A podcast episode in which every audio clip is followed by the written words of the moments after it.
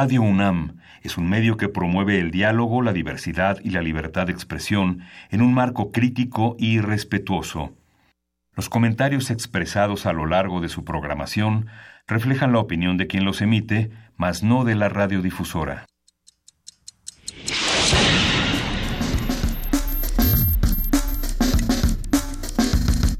Primer movimiento. El mundo desde la universidad.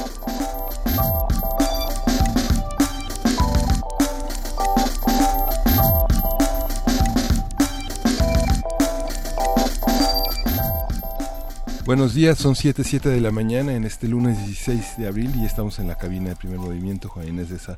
Juan Inés, ¿cómo están? Buen día. Oiga, nada más me voy y regresa el bronco. Y que regrese el bronco y que todo el mundo se voltea. Ese asunto planchado. Te extrañamos mucho, querida jefa de información. Tuviste una buena semana de, actividades. De eh, vacaciones muy bonitas. Extracurricular. Nosotros lo llamamos misión secreta, querida Juana Inés. Eh, sí, bueno, pues fueron unas bonitas vacaciones, ya regresamos, este, pero sí, bueno, estuve viendo ahí un par de cosas, vi, por ejemplo, el, regreso del Bronco, que, digo, no sé cómo lo hayan visto por acá, pero lo que a mí me parece es que después va a ser muy difícil, la relación con el Trife va a ser muy complicada, ¿no? ¿Cómo, cómo vamos este, a seguir confiando en un tribunal que de pronto nos sale con sorpresas? ¿Qué va a pasar con esta campaña? ¿Qué va a pasar con con el, el debate que tendremos el próximo domingo y pues con las boletas y con todo. Mientras el INE y el, y el tribunal se pelean, ¿qué? Nosotros dónde vamos a quedar. Esta semana estuvimos dando distintas noticias, Miguel Ángel, sobre violencia, sobre, eh, por supuesto, el crimen en nuestra ciudad, en nuestro país, sobre todas las propuestas que están ocurriendo, sobre las agendas que nos están atendiendo. Y mientras tanto, pues distintas cosas pasan en las campañas que francamente nada más nos dan más miedo por los spots tan mal hechos y por las pésimas herramientas que parecen de, de otras épocas. Sí, justo. Y bueno, en las primeras planas no solo está Siria, sino esta manifestación que, hubo el domingo en Barcelona. Eh, Oye, muy, ¿qué tal? Sí, muy conmovedor. Una rectificación de muchos, muchos sectores de la sociedad eh, catalana eh, en relación a la, al tratamiento tan desafortunado del gobierno español sobre la eh, sobre todo este movimiento que ha derivado en el encarcelamiento de líderes sociales y de personas que han contribuido a construir la historia de Cataluña y de España desde hace muchos años. Apuntas bien, yo creo que los tres temas de este fin de semana, por supuesto, fue España, fue Siria y el conflicto con Estados Unidos, con Reino Unido, con, con Francia, y bueno, lo que ocurre también de este lado con la Cumbre de las Américas, ¿no? que habrá que discutir quiénes están, quiénes no están, qué se está diciendo, y, y venturosamente todo eso va a pasar en este programa esta mañana, así que empecemos a contar un poco de lo que habrá el día de hoy, de todas estas discusiones. Hoy vamos a tener, como, como lo habíamos eh, eh, dicho, los lunes eh, de medio ambiente estarán dedicados a la agenda ambiental hasta que se concluyan los temas que atraviesan esta agenda. Hoy es biodiversidad y polinizadores, eh, sus amenazas y para ello estará Coro Arismendi, ella es doctora en ecología de la UNAM y es una, una interesada y una trabajadora sobre las interacciones plantas-ave, específicamente de colibris y polinización. Y hasta que terminemos con los temas de la agenda ambiental y a ver si se resuelve uno mientras, mientras los discutimos ese es otra, otro asunto. Nuestra nota internacional es interesante. El ataque, por supuesto, a Siria en el comentario del doctor Adolfo Laborde, que lo habrán escuchado en distintos medios eh, y que, por supuesto, tiene una opinión muy interesante a unos días de que comenzó este conflicto. Adolfo Laborde es analista internacional y profesor investigador de la Facultad de Economía y Estudios de la Universidad de Anáhuac. Y tendremos eh, un repaso sobre la Cumbre de las Américas con el doctor José María Calderón. Él es profesor e investigador del Centro de Estudios Latinoamericanos de la Facultad de Ciencias Políticas de la UNAM. Y la poesía necesaria esta mañana le toca a nuestra querida jefa de información, Juana Inés de esa. Ya la tienes, querida Juana Inés. No, pero dame un segundo más y estaré lista. Tendremos también una mesa interesante. Una mesa dedicada a la historia del periodismo en México que se enmarca en un encuentro sobre historia del periodismo que organiza el Instituto Mora y que permite pensar cuáles son los recursos para hacer una historia del periodismo. Va a estar con nosotros Guadalupe Villa, ella es doctora en historia por la UNAM. Va a estar Humberto Musacchio, quien estudió economía en la UNAM y ejerce el periodismo desde 1969. Estará también Iván López Gallo, él es licenciado en periodismo y en administración de empresas y trabaja en radio, en ideas y voces en Radio Ciudadana de Limer. Saludamos a todos los que están haciendo comunidad con nosotros en el 860 de AM, en el 96.1 de FM, que por cierto Andrea González nos escribió para decirnos que se cayó la señal de FM por unos segundos. ¿Habrá sido la señal o habrá sido a lo mejor el dispositivo inteligente? Porque últimamente mi aplicación de FM de pronto se cae. Sí, eh, pero habrá que, ver si tiene que ver con la señal, si tiene que ver con la app también de Radio UNAM. Eh, nosotros seguimos y por supuesto también estamos en www.radio.unam.mx y a partir de las 8 de la mañana, como bien saben, también estamos a través de TV UNAM. Así que empezamos con música. De Cecil McLaurin Monday. Monday. Let's find a spot here under the stars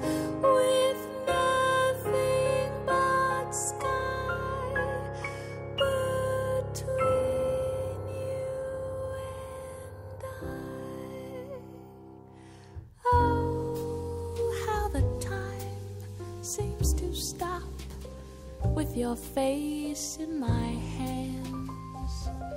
With such trickery, see how it's flying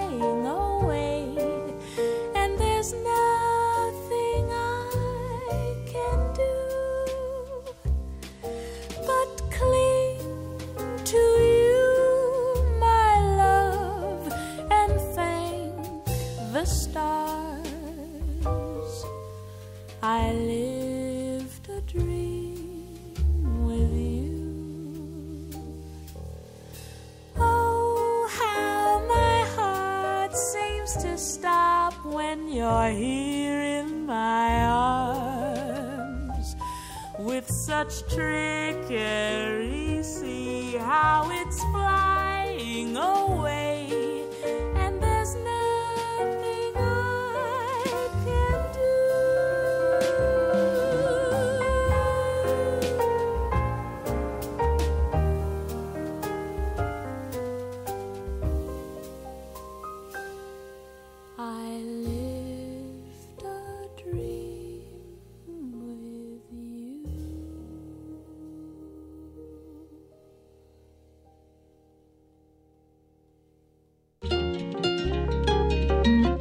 Primer movimiento.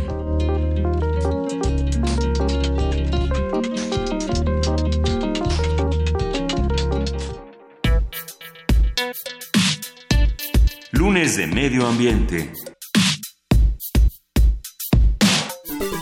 En los últimos años, la disminución de la diversidad biológica en el mundo ha ido en aumento. Este fenómeno es consecuencia de la alteración de los hábitats que han provocado actividades como la agricultura y la ganadería y, por supuesto, debido a los efectos del cambio climático. En específico, la actividad agrícola intensifica la pérdida de, biodiversidad en otros grupos animales que no han sido estudiados. Este es el caso, por ejemplo, de los insectos. Los insecticidas eliminan a las plagas, pero también hay insectos que benefician los campos de cultivo. Esto lo hemos platicado mucho en los temas justo de monocultivos y de la pérdida de biodiversidad.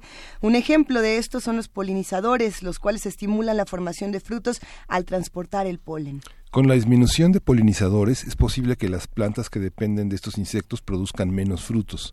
Y sobre ello vamos a conversar con la doctora María del Coro Arismendi. Ella es doctora en ecología por la UNAM y es una de- interesada en las interacciones plantas-ave, específicamente de colibrís y polinización. Buenos días, María del Coro.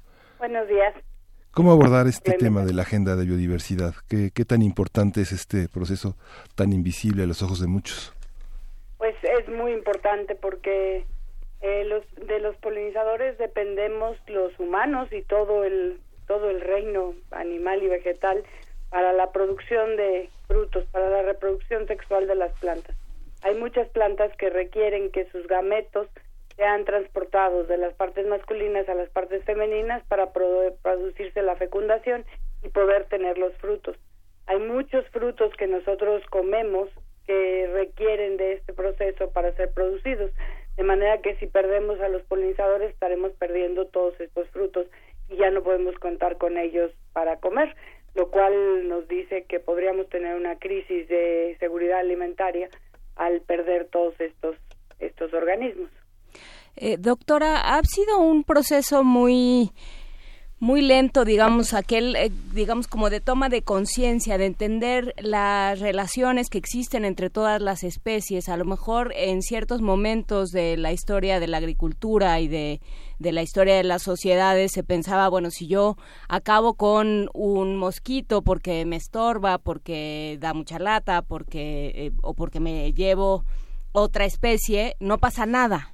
Y de pronto nos hemos ido dando cuenta de que sí pasa. ¿Cómo fue este proceso? Sí, es un proceso gradual.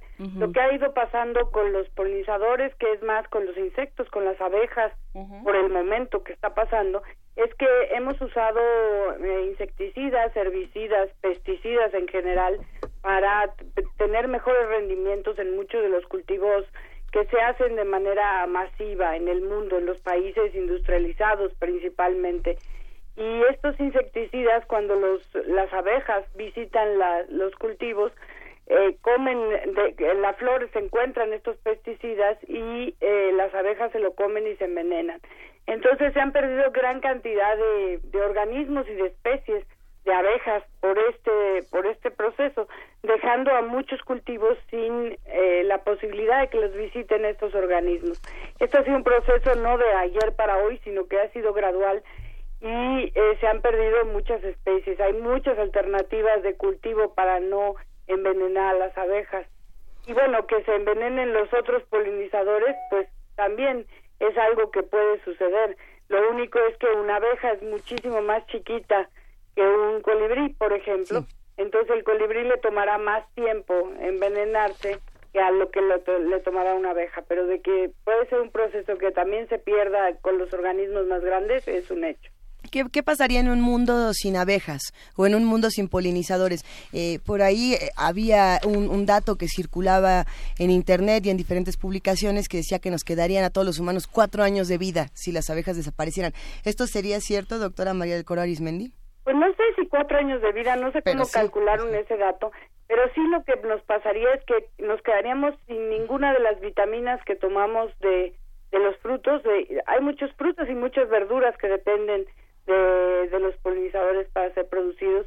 Entonces, bueno, podríamos comer, el maíz es polinizado por viento, podríamos comer este maíz, pero no podríamos comer, no podríamos tener ni café, ni chocolate, ni ninguno de los frutos que conocemos, jitomate, tomate verde, chile, todo eso no lo podríamos comer. Entonces sería un mundo en el que los humanos empezarían a, a, a decrementarse por la por la sencilla razón de que no tendrían vitaminas, no tendríamos en dónde conseguir estas estas estas vitaminas que tomamos y minerales que tomamos de, de los frutos de las plantas.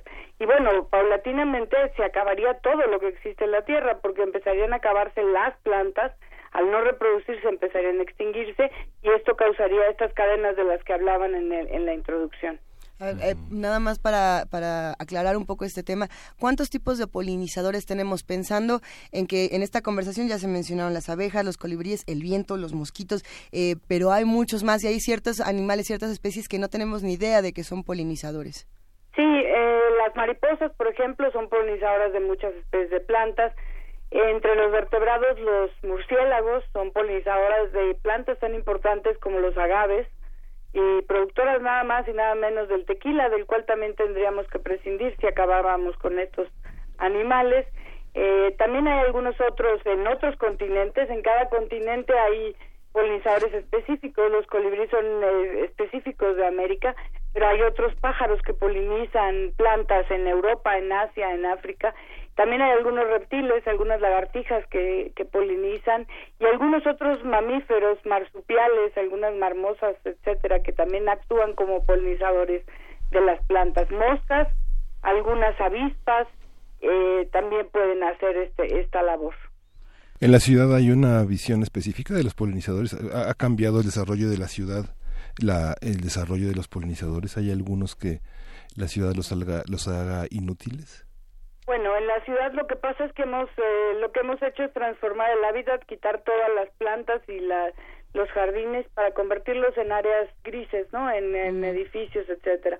Entonces, bueno, claro, hay muchas especies que se pierden en la ciudad, hay otras especies que toleran la ciudad y estas especies como los colibríes, por ejemplo, son las que tenemos que usar para que la gente entienda este proceso. Este proceso parece un proceso muy chiquito y hasta hace unos años mucha gente, incluso en el gobierno, decían esto es demasiado específico para ponerle para poner atención. Nosotros estamos enfocados en problemas más grandes, pero es una cosa que parece específica y es un, un fenómeno del que dependen el 90% de las plantas con flor para sobrevivir.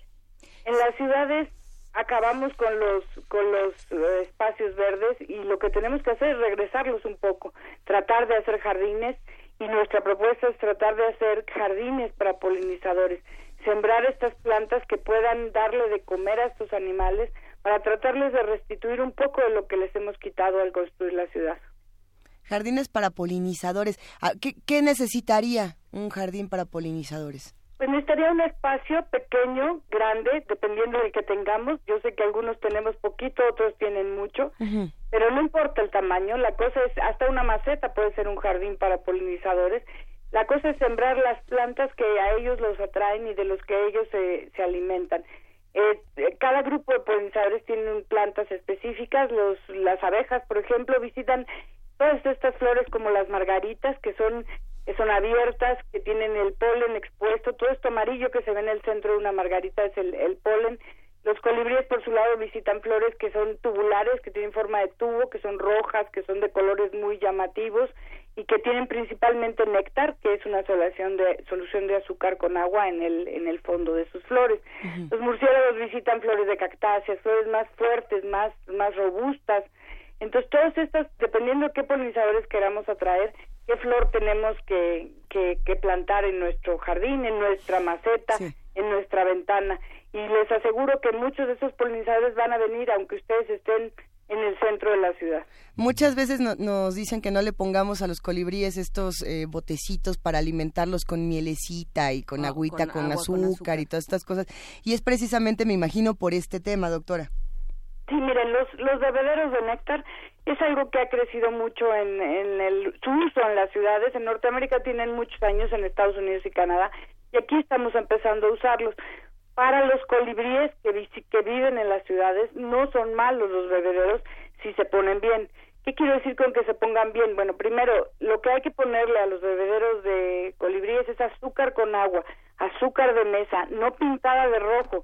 El azúcar que venden luego comercialmente carísima para los colibríes no es nada más que azúcar pintada de rojo. Eso no les hace bien, igual que a nosotros no nos hace bien to- tomar bebidas rojas todo el tiempo. Entonces a los, a los colibríes se les pone azúcar con agua, más o menos 20% de concentración, es decir, una parte de azúcar por cuatro de agua. Y los bebederos lo que hay que mantenerlos es limpios. No pueden tener hongos, porque si tienen hongos, entonces están comiendo hongos. No pueden estar fermentados si están en el sol, porque entonces es como nosotros tomar tepache. Los colibríes toman, eh, comen 90% de su alimentación es néctar. Entonces, si está fermentada, pues tienen riesgos para la salud. Entonces, si están bien los bebederos, no son malos para los colibríes en zonas urbanas. En zonas suburbanas, son malos para las plantas que visitan los colibríes, porque están distrayendo a sus polinizadores están haciendo que visiten menos las flores y esto puede hacer que los que las plantas produzcan menos frutos. Es- Está interesantísimo el tema. Por cierto, todos los productores de Tepache en este momento se cayeron de su silla. Dijeron, Todos nos imaginamos a los colibríes entepachados. Pero- lo siento, muy divertido. Creo que, creo que hay muchos temas por aquí. Pensar en que todos podemos tener nuestro jardín justamente con estas flores coloridas, eh, abiertas y tubulares, que son estas peticiones. Eso es, digamos, lo que uno puede hacer desde casa. Pero ¿qué pasa, por ejemplo, con esta eterna discusión que hay entre, no sé, apicultores, con los nuevos productores de miel y, y todo este tema de la nueva piratería de la miel y de, y de acabar con los polinizadores desde el mercado? Sí, bueno, la producción de miel química, digamos, en lugar de que la miel sea orgánica, que sea producida por las abejas, hay una tendencia de, de tener toda clase de mieles químicas. Pero bueno, las mieles químicas no tienen las propiedades de las mieles producidas por por las por los por las abejas, ¿no? Estas abejas, la miel, todos sabemos que tiene propiedades cura- curativas, que previene muchas enfermedades, etcétera. Y la que producen las abejas nativas, porque bueno, muchas de las abejas que luego vemos se, se mueren a millones son las abejas italianas, que igual son introducidas, son especies que se introdujeron hace mucho tiempo, pero que son los principales polinizadores de muchos cultivos porque han desplazado a las especies de abejas nativas. Pero en México todavía tenemos muchas especies nativas de abejas, toda la península de Yucatán se produce mucha miel con abejas nativas, miel muy rica, muy buena.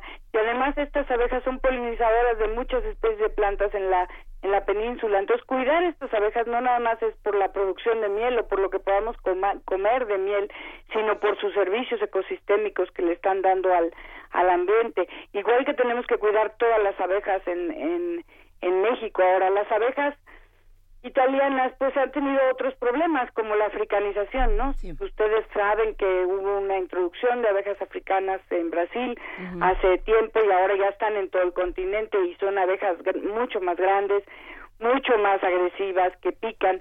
Y por eso nuestra propuesta por el momento en la Ciudad de México es hacer jardines de polinizadores que no sean abejas porque estamos tratando de trabajar con escuelas y no vamos a meter un un peligro en una escuela de que vengan las abejas ya africanizadas, ya que todas están africanizadas en, en esta zona de México, a visitar las plantas y vayan a picar a los niños. Entonces mejor poner plantas de colibríes, plantas de mariposas, e incluso de murciélagos que puedan formar parte de estos eh, jardines de polinizadores en las escuelas, ¿no? Los las aves, los pájaros en la ciudad, ¿qué características tienen y cuál es la, la, la incidencia en la polinización? ¿Cuál es su promedio de vida? Digamos, una, una golondrina se ha calculado que el máximo es de 11 años, pero viven entre 5 o 6 años. Los pajaritos que vemos cantar un año y medio, dos años. ¿Cómo funcionan estos ciclos? Bueno, los colibríes viven hasta nueve años, nueve o diez años. En la Ciudad de México tenemos algo así como 18 especies. Hay una especie que es más abundante que las demás, que está muy adaptada a vivir eh, cerca del hombre. Los colibríes no tienen en general miedo del hombre porque vuelan muy bien. Es muy, ustedes inténtenlo, agarrar un colibrí con la mano es prácticamente imposible y ellos saben que no los podemos agarrar. Entonces se acercan mucho, se acercan a las ventanas, si nosotros ponemos bebederos se acercan a las ventanas sin mayor miedo, nadie se los va a comer. Realmente sus capacidades de vuelo son muy muy muy buenas, pueden volar en todas las direcciones, mueven las alas muy rápidas, son muy ágiles. Entonces tienen la capacidad esta de adaptarse a vivir en las ciudades y eso hace que podamos usarlos como una bandera para la conservación. A todo el mundo le gustan los colibríes, a todo el mundo le fascinan, le parecen, son animales que están muy estrechamente relacionados con las culturas, se les relaciona con la buena suerte, con el amor, con muchas de estas eh, cuestiones que nosotros queremos atraer hacia nuestras casas. Incluso con la con el transporte de los pensamientos, con el transporte de los pensamientos entre el mundo de los muertos y el de los vivos, con que nos vienen a visitar los, los seres queridos que hemos perdido. Y todo eso, bueno, hay que, hay que encauzarlo a la conservación de ellos y de otros polinizadores. Y es por esto que hemos estado tratando de impulsar estas iniciativas de hacer jardines de polinizadores en las ciudades. Doctora Arismendi, a reserva de que eh, para cerrar la entrevista platiquemos más y, y recalquemos eh, cómo, cómo organizar estos y cómo sumarse a esta iniciativa de los jardines de polinizadores, eh, dijo de, muy de pasada hace un momento algo que me parece muy importante, que es cuando se habla de estos casos, cuando se habla de los polinizadores, cuando se habla de estas especies que, que pueden desaparecer o que están en peligro, lo que responden quienes toman las decisiones es eso es demasiado pequeño y demasiado específico como para que me preocupe hay un tema que es el que ha eh, desatado muchísimos problemas ambientales, que es el desarrollo. ¿Qué hacemos con esto? ¿Qué hacemos con el desarrollo y las especies? ¿Y qué hacemos con estos grandes cultivos? O sea, hemos creado una serie de sistemas que no ayudan a la biodiversidad. ¿Cómo se puede revertir? ¿Cómo empezamos? Pues nuestra propuesta, y esto se hace bastante énfasis en la agenda ambiental uh -huh. que ustedes tienen y que estamos promoviendo en la universidad, es tratar de, retomar las ideas que los pueblos originarios en México siempre han tenido acerca del manejo sustentable. Ellos sabían desde siempre que sus tierras eran estas y que no tenían otras y que tenían que manejarlas de manera que no se acabaran. Entonces hay muchas maneras de que los cultivos, por ejemplo, no sean el peligro que son el día de hoy. Una de ellas es hacer rotación de cultivos, no siempre cultivar lo mismo en la misma tierra. Esto hace que, pues, que la- las plagas y las, de- las malezas no tengan el tiempo suficiente como para hacerse prevalentes y como para desarrollar todas estas características que tienen ahora que nos hacen al final poner todos estos pesticidas para deshacernos de ellos. Rotar los cultivos, tener cultivos más orgánicos, tratar de no usar estos pesticidas que acaban con los polinizadores, porque al final eso va a acabar con los cultivos. Si nosotros no tenemos, por ejemplo, abejorros, no vamos a poder producir tomate verde porque necesita la visita de un abejorro. ¿Qué se ha estado haciendo para producir tomate verde? Ponerlo en invernaderos y traer eh, abejorros que se cultivan que ni siquiera son mexicanos. Y esto nos puede tener, eh, traer la consecuencia de que se por alguna razón se escapen de los invernaderos y desplacen a las especies mexicanas de abejorros y nos quedemos sin nada. Y al rato no podamos producir tampoco tomate tomate rojo ni otras especies que dependen de estos animales. Entonces hay que tratar de, de, de, promover la educación, la educación ambiental en ciudades y devolver la vista a los cultivos y a los sistemas tradicionales que hemos tenido durante todo el tiempo y que han hecho que muchos de los pueblos originarios sean sustentables, como no lo somos nosotros en la actualidad. Es, eh, eh, es un tema que tendremos que darle seguimiento. ¿Qué recomendaciones hacemos entonces para todas las personas que estén en contacto con los polinizadores? Porque hay que decirlo justamente, vemos a la abeja y ¡ah, sáquese manazo! Vemos a la mosca y otro manazo. Eh, el murciélago, bueno, eh, chupasangre, malvado. El único que cae bien de los polinizadores es el colibrí. Fuera de eso, todos los demás le resultan espeluznantes a, a ciertas personas. ¿Y qué hacemos con eso? Claro, es un problema, hay que hacer educación ambiental, por eso los colibríes son buenos como, digamos, como punta de lanza para, para meter a los demás polinizadores en el mismo saco, ¿no? El caso de los murciélagos es muy claro, asociarlos con los vampiros, cuando los vampiros son una especie entre muchas que son ya sea polinizadoras o que comen frutos y dispersan las semillas o que comen plagas mismos los murciélagos. Entonces, muy- la gran mayoría de los murciélagos son especies benéficas para el hombre y todos pensamos, porque hemos visto mucho la tele, que los murciélagos solamente son los vampiros y que además los murciélagos se van a comer la sangre de las doncellas y todo esto que hace Drácula, ¿no? Eh, es una mala propaganda para los murciélagos. En realidad hay una especie que son vampiros y estos vampiros comen sangre de las vacas, de los animales en el, en el campo, que sí son un problema, pero que no son el problema que nosotros estamos tratando de, de promocionar en la tele que a todo el mundo le dan terror. Igual los abejorros, cualquiera que vea los abejorros grandes, negros, peludos, bueno, se horrorizan y son tan importantes para la polinización que debemos de conservarlos. Solamente los conservaremos si podemos tener eh, educación ambiental, si podemos hacer campañas, si nos sumamos de manera transdisciplinaria los biólogos con los periodistas, con la gente que hace comunicación de la ciencia, para tratar de que la gente vea qué es un polinizador y por qué es importante un polinizador. Mandan una, una pregunta interesantísima en redes sociales y es si existen polinizadores artificiales que funcionen. No, el hombre, el hombre, se puede hacer polinización eh, a mano, o sea, podemos contratar un ejército de personas que vayan y polinicen un cultivo, pero es muy laborioso, resulta muy caro porque hay que ir flor por flor y nosotros no volamos. Entonces, eh, decían por ahí, había algunas cosas de que se estaban haciendo abejas artificiales, que iban a ser como robots, que iban a volar entre los cultivos. Todo esto todavía no existe. La polinización a mano por el hombre se puede realizar, pero hay que hacerla a muy pequeña escala, porque si no es muy cara o muy, muy la- demasiado laboriosa. Y además no tenemos todo el tiempo del mundo. Las flores normalmente duran un día. Entonces, en un día tienes que contratar un ejército de personas que suban y bajen de los árboles y lleven el polen de una, de una flor a otra. No es fácil, las abejas vuelan, nosotros no volamos.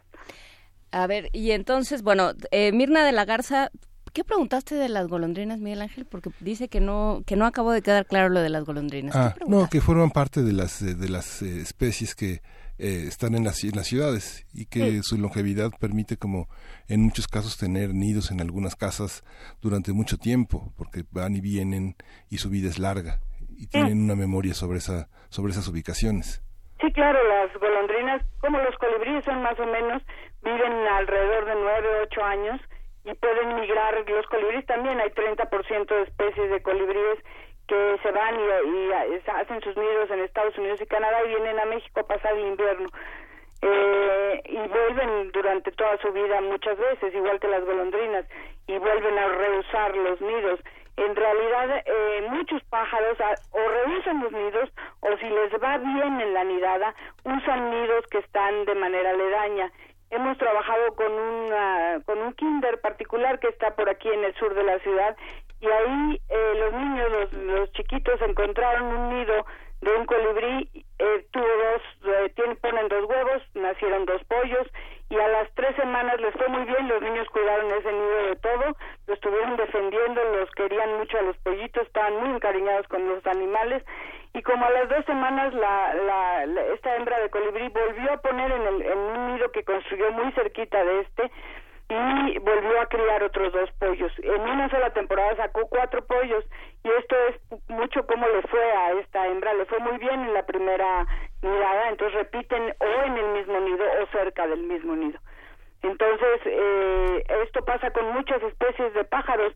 Si les va bien en un nido, pues hacen el nido o cerca o usan el mismo, ¿no? Porque a veces tienen que esperar un año para volverse a reproducir y a veces los nidos se echan a perder o se maltratan. Entonces, o lo reconstruyen o reconstruyen uno cerca. Ujú. Sí, bueno, es muy habitual. Digo, yo eh, tuve la fortuna de tener tres generaciones de colibríes en mi casa. Yo no sé qué pasó, este, que ya, ya no volvieron. Oh, qué mala cara les hiciste. Les Bueno, quitaste el nido. Pero es muy conmovedor porque por- el nido crece. Por ¿no? ejemplo, ahí, ahí también entraría la relación con otras especies, no solamente con los humanos. Por ejemplo, hay ciertas zonas ¿Los de la gatos? ciudad donde te- donde se empieza a ver, no, no digo que los gatos sean una plaga, sino que de pronto hay un exceso de gatos, de eso pasa mucho al sur de la ciudad, eh, por lo menos por donde yo vivo así es, y es y los gatos y, y- y ciertas especies que a lo mejor no eran endémicas de esta parte de la ciudad, pues empiezan también a meterse en el proceso de polinización. ¿Eso cómo se relaciona, doctora? Sí, mira, los gatos son un peligro para las aves en las ciudades, pero son un peligro porque los humanos somos un peligro. Sí. Y nosotros tenemos perros, los tenemos en nuestra casa, pero los gatos como tienen fama de ser eh, más libres y no sé qué, pues los dejamos salir y así este también les tenemos que hacer menos caso. Entonces los gatos andan sueltos por toda la ciudad y pues andan cazando. Los gatos tienen naturalmente instinto cazador y que cazan pues pájaros. Entonces son depredadores fuertísimos de los de las de las aves. Y hay que ser, bueno, pues hay que ser responsables. Si nosotros tenemos una mascota, es para tenerlos en nuestra casa, para darle de comer, para cuidarlos, para que no anden por la calle, porque además de, que- de que cazan, eh, tienen un montón de, eh, están sujetos a un montón de plagas que se encuentran en la casa, en la calle, y todo eso viene a nuestra casa y luego dicen, bueno, es que el- este gato me trajo ácaros, me trajo garrapatas, pues claro, si lo deja salir y el gato anda por donde se le da la gana todo el día y busca su comida por él mismo, pues claro que ese gato va a ser un peligro para las aves y para nosotros. Entonces los gatos son mascotas muy bonitas que tienen que estar adentro de las casas, igual que los perros. Uno no se le ocurre decirle al perro, ay, vete por ahí busca tu comida. qué traes, sí. Pero a los gatos sí, todo el mundo los suelta. Entonces, bueno, son un problema grande, también son una solución para otras cosas. Donde hay gatos sueltos, generalmente no hay ratas. Y eso es, es bueno porque las ratas proliferan tremendamente, ¿no? Pero además hay otros animales que son las, las rapaces que están creciendo en densidades en las ciudades porque la gente compra un águila o un halcón chiquito y dicen, ay, qué lindo, mira, lo voy a acariciar. Y resulta que no se pueden acariciar, no son animales como los gatos o los perros que se dejan acarici- acariciar y cuando crecen se ponen agresivos, entonces lo sueltan. Entonces hay un montón de animales sueltos que son escapes o son escapes eh, voluntarios, porque así somos los humanos, y que ahora están por ahí. Bueno, esos se están encargando de muchos, de muchas de las ratas, de muchas de las ardillas que se han vuelto una plaga, incluso si se descuidan los gatos y no son muy grandes, también de los gatos. Entonces estamos creando como ecosistemas artificiales en las ciudades pero todo es parte de la irresponsabilidad que tenemos los humanos hacia lo que tenemos cerca, ¿no? Si tenemos mascotas hay que cuidarlas. Pues sí, y hay que también hacernos un poco responsable. Y para esto vamos a cerrar la conversación, si le parece, doctora Arismendi, con una, una explicación más a fondo sobre estos jardines de polinizadores. ¿Pueden ser en cualquier espacio? Nos preguntaban si pueden ser en los huertos urbanos.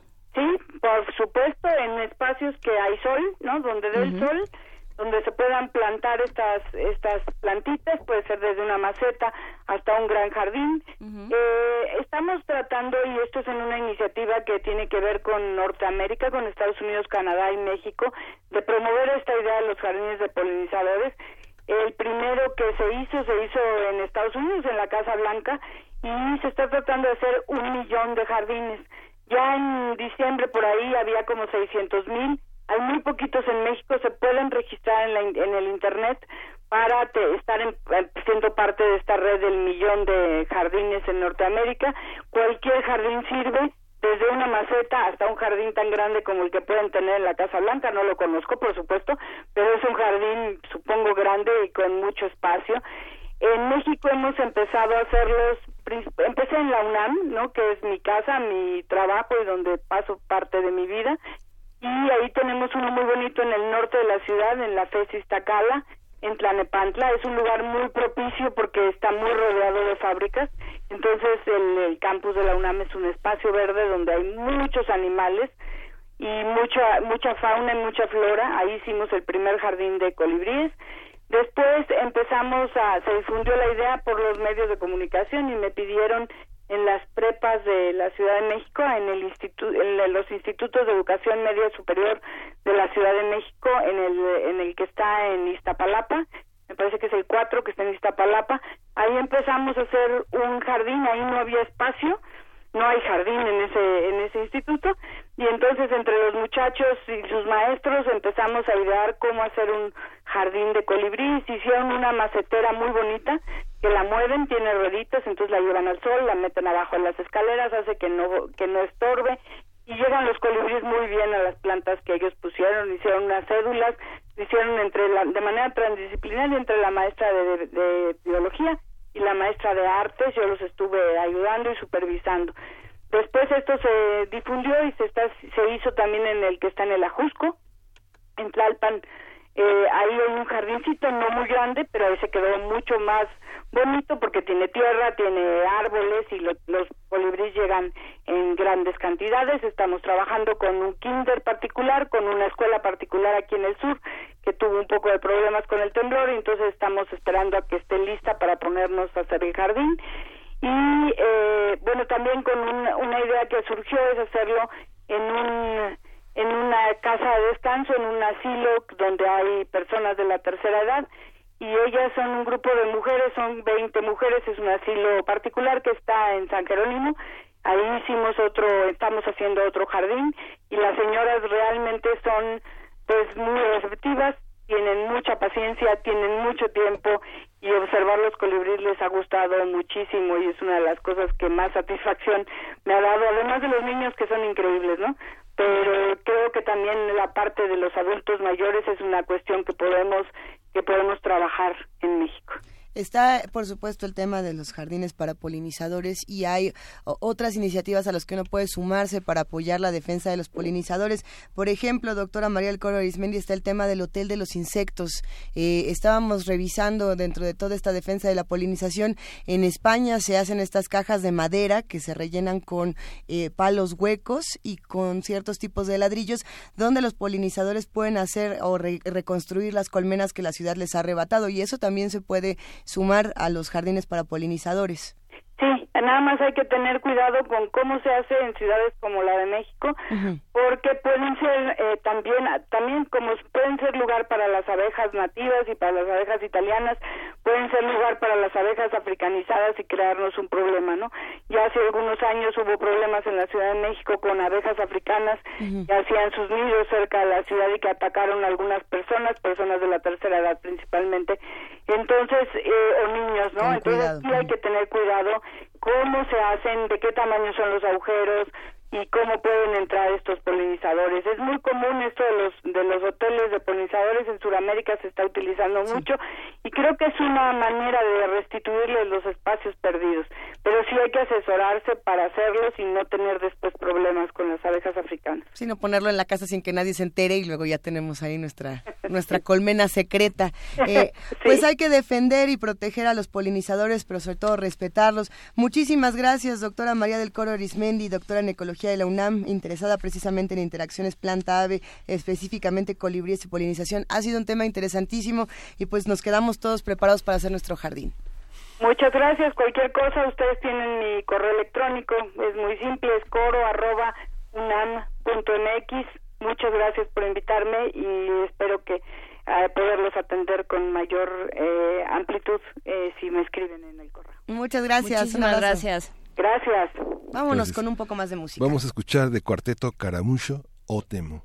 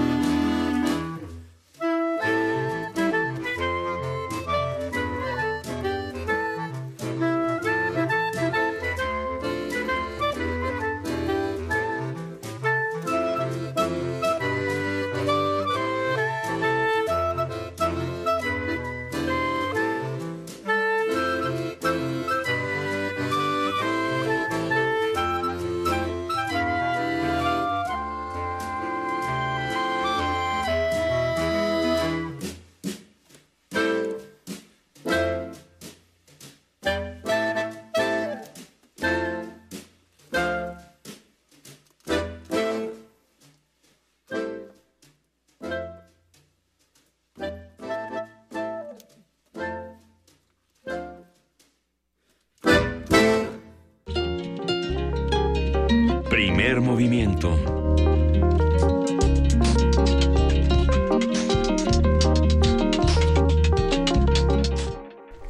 Son las 7 de la mañana con 50 minutos y seguimos discutiendo todos estos temas en primer movimiento. Muchos comentarios alrededor del tema de la polinización. Quería Juan Inés, querido Miguel Ángel, ¿cómo ven? Pues sí, muy, muy, muy, muy complicado. Uno de los resultados de la cumbre de Peña Nieto es que la ruta de crecimiento tiene que ser la parte del turismo, cuando digamos en las dos agendas anteriores, bueno, en los dos temas de la agenda anterior, uno de los temas que hemos señalado es el tema del turismo desenfrenado que acaba con todo, que arrasa y no puede seguir el mismo eh, sistema, el mismo modelo de desarrollo turístico con una agenda como la que se propone, con el cambio climático y con el desastre que las grandes empresas han hecho en, los, en, los, en los, la montaña, en todas partes.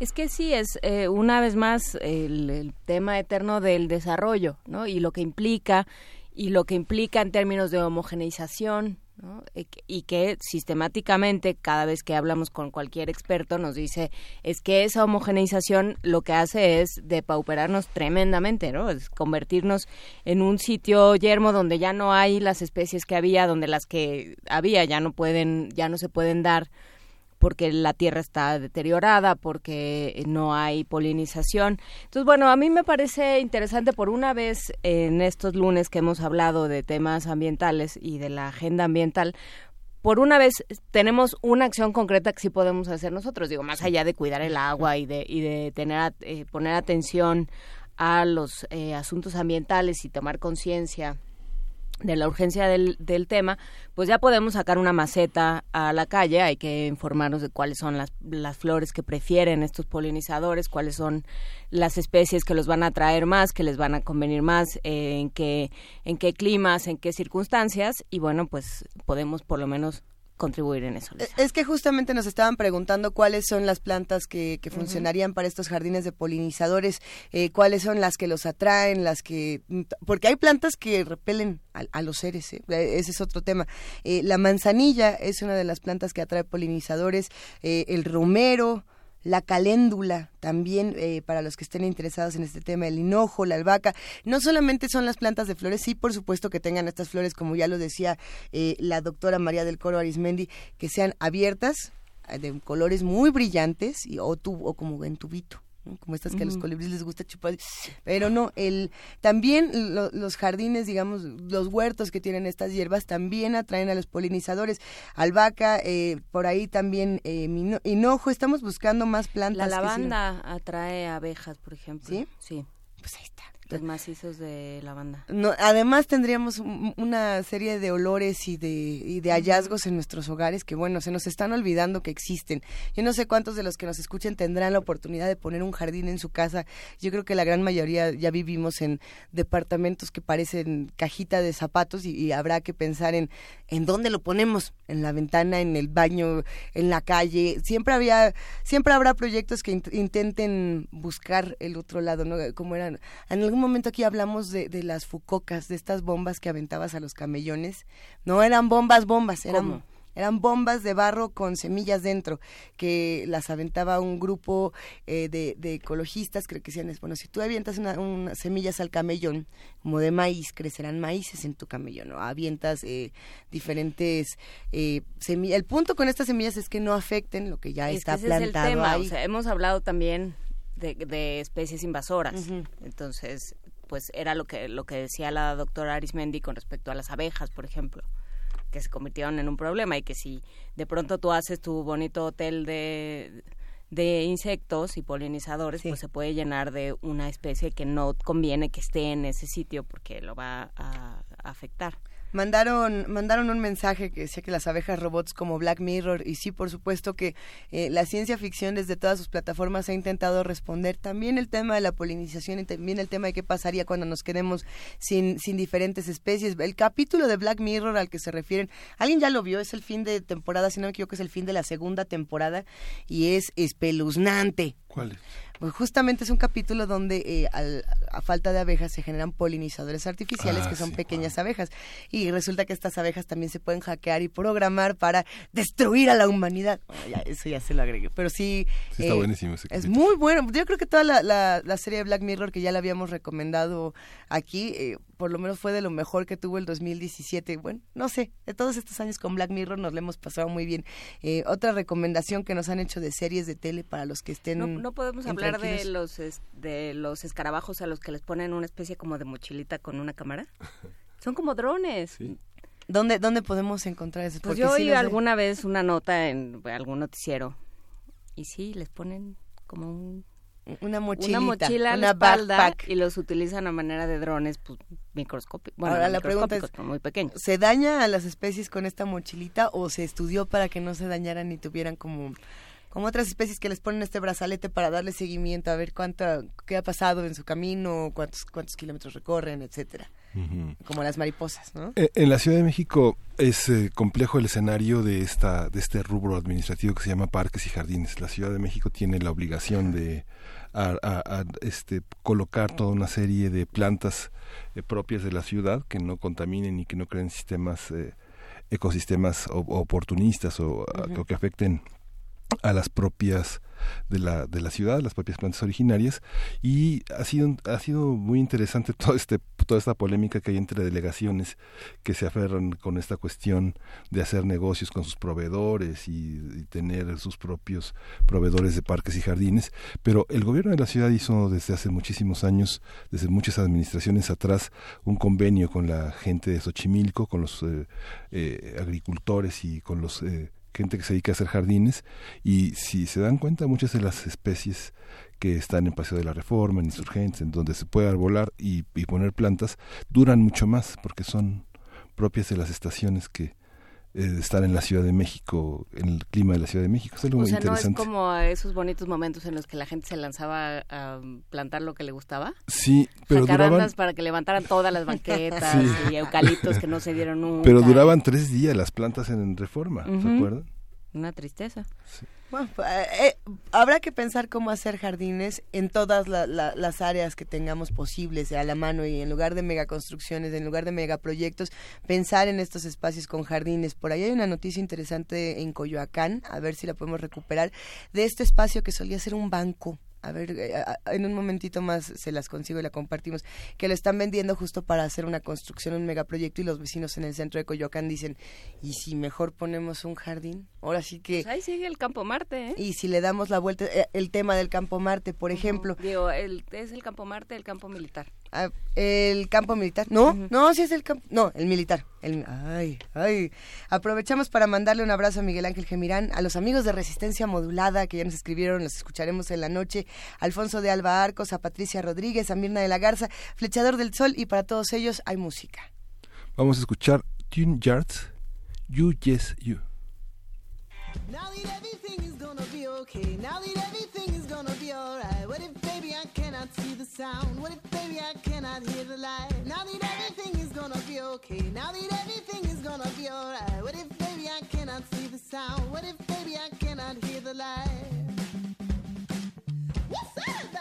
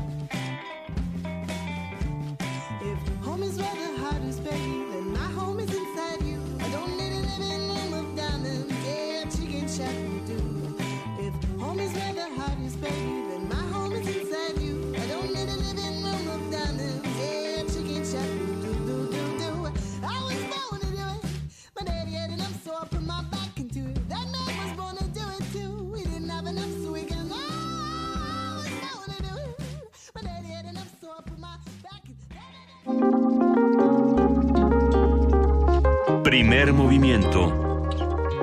Hacemos comunidad.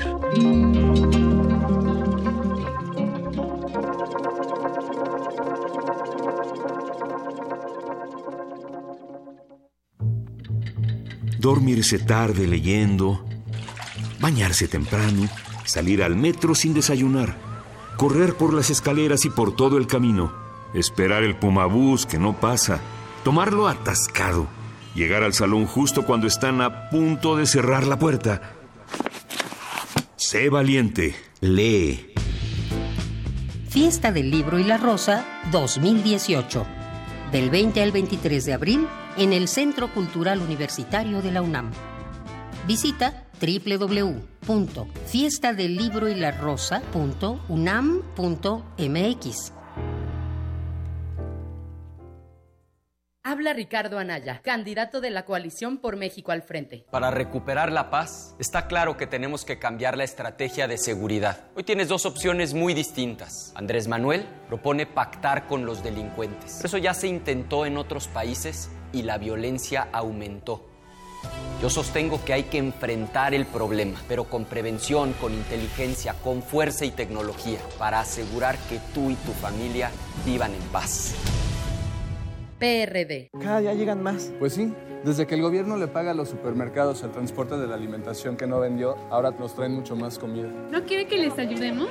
Hoy no, gracias. Pero ya sabe, si necesitamos ayuda, les decimos. En México se desperdicia suficiente comida para alimentar a 20 millones de personas diariamente. Por eso el Partido Verde promoverá reformas a la ley para abrir bancos de alimentos en beneficio de personas necesitadas. Partido Verde, tu bienestar es nuestro deber. Candidato a la presidencia de la República, coalición Todos por México, Verde PRI, Nueva Alianza.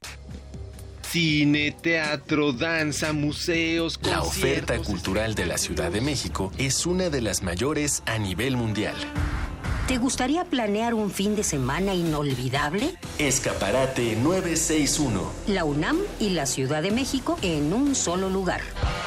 Sintonízanos todos los viernes a las 3 y cuarto de la tarde. Y aprovecha todo lo que esta gran ciudad tiene para ofrecerte. Escaparate 961. Por el 96.1 de FM. Radio UNAM, Experiencia Sonora.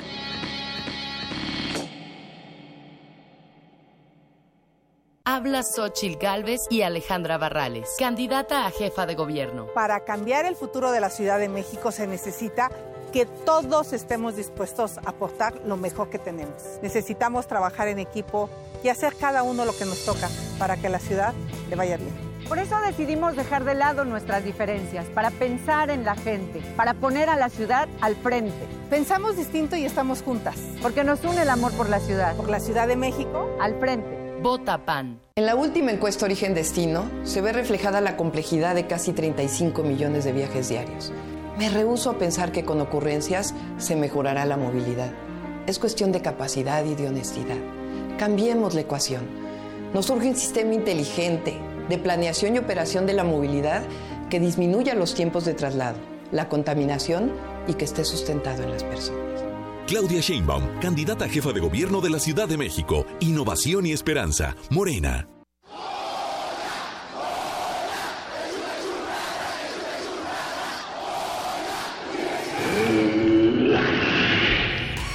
¿Te identificaste? Identifícate con Fundación UNAM y ayuda a becar a miles de alumnos universitarios. Súmate 5340-0904 o en www.funam.mx. Contigo hacemos posible lo imposible. Mi voto es para mí. ¿Para mí? Sí, para mí y para mí. Es la primera vez que voy a votar y no voy a tirar mi voto a la basura. Aquí, el bueno Smith, que se preocupa por la tecnología y la innovación. Y esas son cosas que me rayan a mí. Quiero un presidente como mí, que sí le gire y que sí piense en los chavos. Por eso, mi primer voto va para mí y para mí. Yo voto por mí, voto por mí. José Antonio Mid, candidato a presidente de la República por la coalición Todos por México, PRI-PBM Nueva Alianza, PRI. Habla Ricardo Anaya, candidato de la coalición por México al frente. Que las mujeres ganen menos que los hombres es normal. Que siete de cada diez mujeres en México hayan sido víctimas de violencia es normal. Claro que no es normal. Las mujeres en México merecen una vida absolutamente libre de violencia. Movimiento Ciudadano. Arriba, Marco. Hay que ir a la escuela. Arriba, papá. Tienes que ir a trabajar. Arriba, vecina. Hay que echar a andar el huerto. Arriba, Braulio. Hay que salir a correr. Arriba, mi amor. Nos toca cuidar a los nietos. Arriba, José. Hay que echarle una mano a México. Arriba, mexicanos. Nos urge cambiar el destino de nuestro país.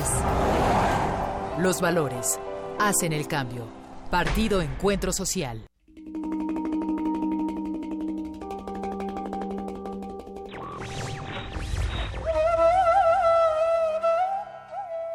Te dicen descuidado porque están acostumbrados a los jardines, no a la selva. Jaime Sabines.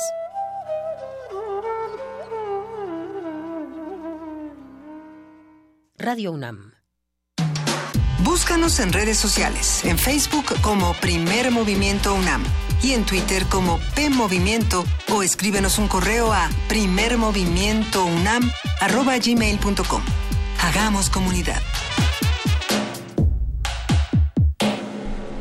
Buenos días, son las 8 de la mañana con 7 minutos y saludamos a todos los que se integran a la transmisión a través del canal 120 y del 20.1 de TV Abierta. Gracias a los amigos de TV UNAM que están haciendo comunidad con nosotros y a todos los que siguen desde las 7 de la mañana en el 860 de AM y en el 96.1 de FM Radio UNAM. Qué buena primera hora estuvimos disfrutando, Juan Inés y Miguel Ángel. Por supuesto, Luisa, si usted quiere un jardín a donde lleguen los polinizadores, si quiere contribuir a que no desaparezcan los polinizadores ni de la ciudad, ni de aquel lugar que usted habite, ni de este mundo, por supuesto, pues eh, vuelva a escuchar eh, a partir de la una de la tarde, dos de la tarde, por ahí está nuestro podcast en línea www.radio.unam.mx para que se entere de cómo puede pertenecer a, esta, a este esfuerzo, sumarse a este esfuerzo del Jardín de los Polinizadores. Y bueno, arrancamos con, con ciertas noticias que nos parecían interesantes para iniciar esta semana, con la- las tres que nos parecían las fundamentales del fin de semana, que fue la Cumbre de las Américas, el conflicto entre Estados Unidos, Reino Unido, Francia con Siria, eh, por supuesto también lo que está pasando en nuestro país con, con las campañas y también el tema de la marcha de España, la marcha en Barcelona, Miguel Ángel.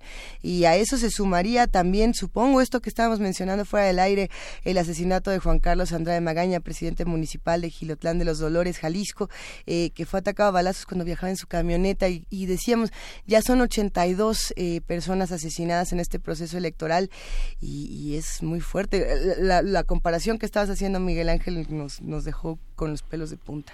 Sí, comparar cuánto, cuántas personas caben en un auditorio, pero cuántas personas que ellos representaron eh, en vida caben en cuántos auditorios, en cuántos zócalos. ¿En cuántas salas de la Julián Carrillo, por ejemplo? La sala Julián La, Carrillo. la Radio pérdida de la esperanza que significa que a un líder social, que un representante popular sea asesinado, eso sí genera muchísimo miedo, ¿no? Pues vamos a hablar de lo que pasa con el miedo en nuestro país y en otras latitudes en nuestra nota del día. Quédense con nosotros. Primer movimiento.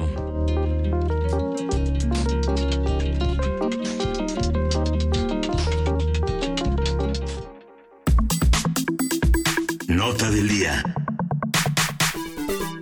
El sábado pasado, Estados Unidos, Francia y Reino Unido bombardearon tres posiciones del régimen de Bashar al-Assad como represalia por el presunto ataque químico a- en Duma que se han atribuido al gobierno de Siria. De acuerdo con declaraciones de los tres países aliados, en esos tres bombardeos se destruyeron instalaciones asociadas al programa de armamento químico de Damasco.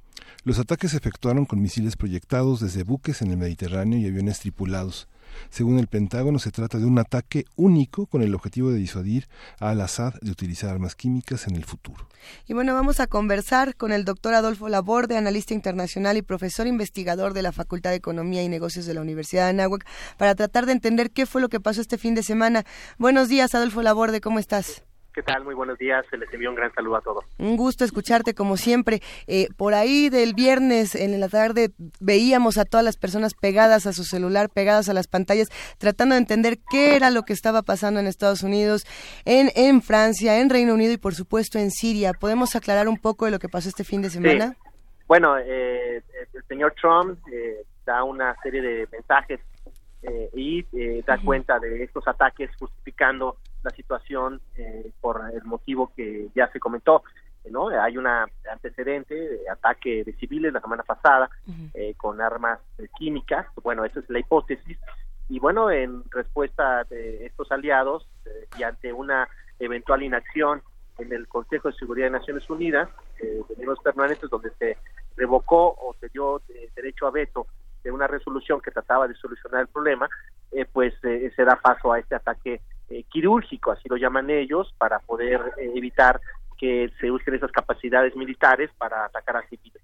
Y entonces pues, nos enfrentamos ahora ante una situación compleja en donde no solamente eh, el, problema es con Siria, sino que ya hay una respuesta, por lo menos verbal, eh, por parte de Irán y por parte de, Rusia, y hoy en día se pronuncia China condenando esto eh, y poniéndolo en una contextura, en, en, un contexto, perdón, en donde se sale de los cánones del derecho internacional y bueno, pues provoca, provoca una crisis no solamente diplomática, sino también provoca declaraciones como las de el ministro de Relaciones Exteriores de, Rusia, diciendo que nunca se había tenido una relación tan mala con Estados Unidos como el día, de hoy.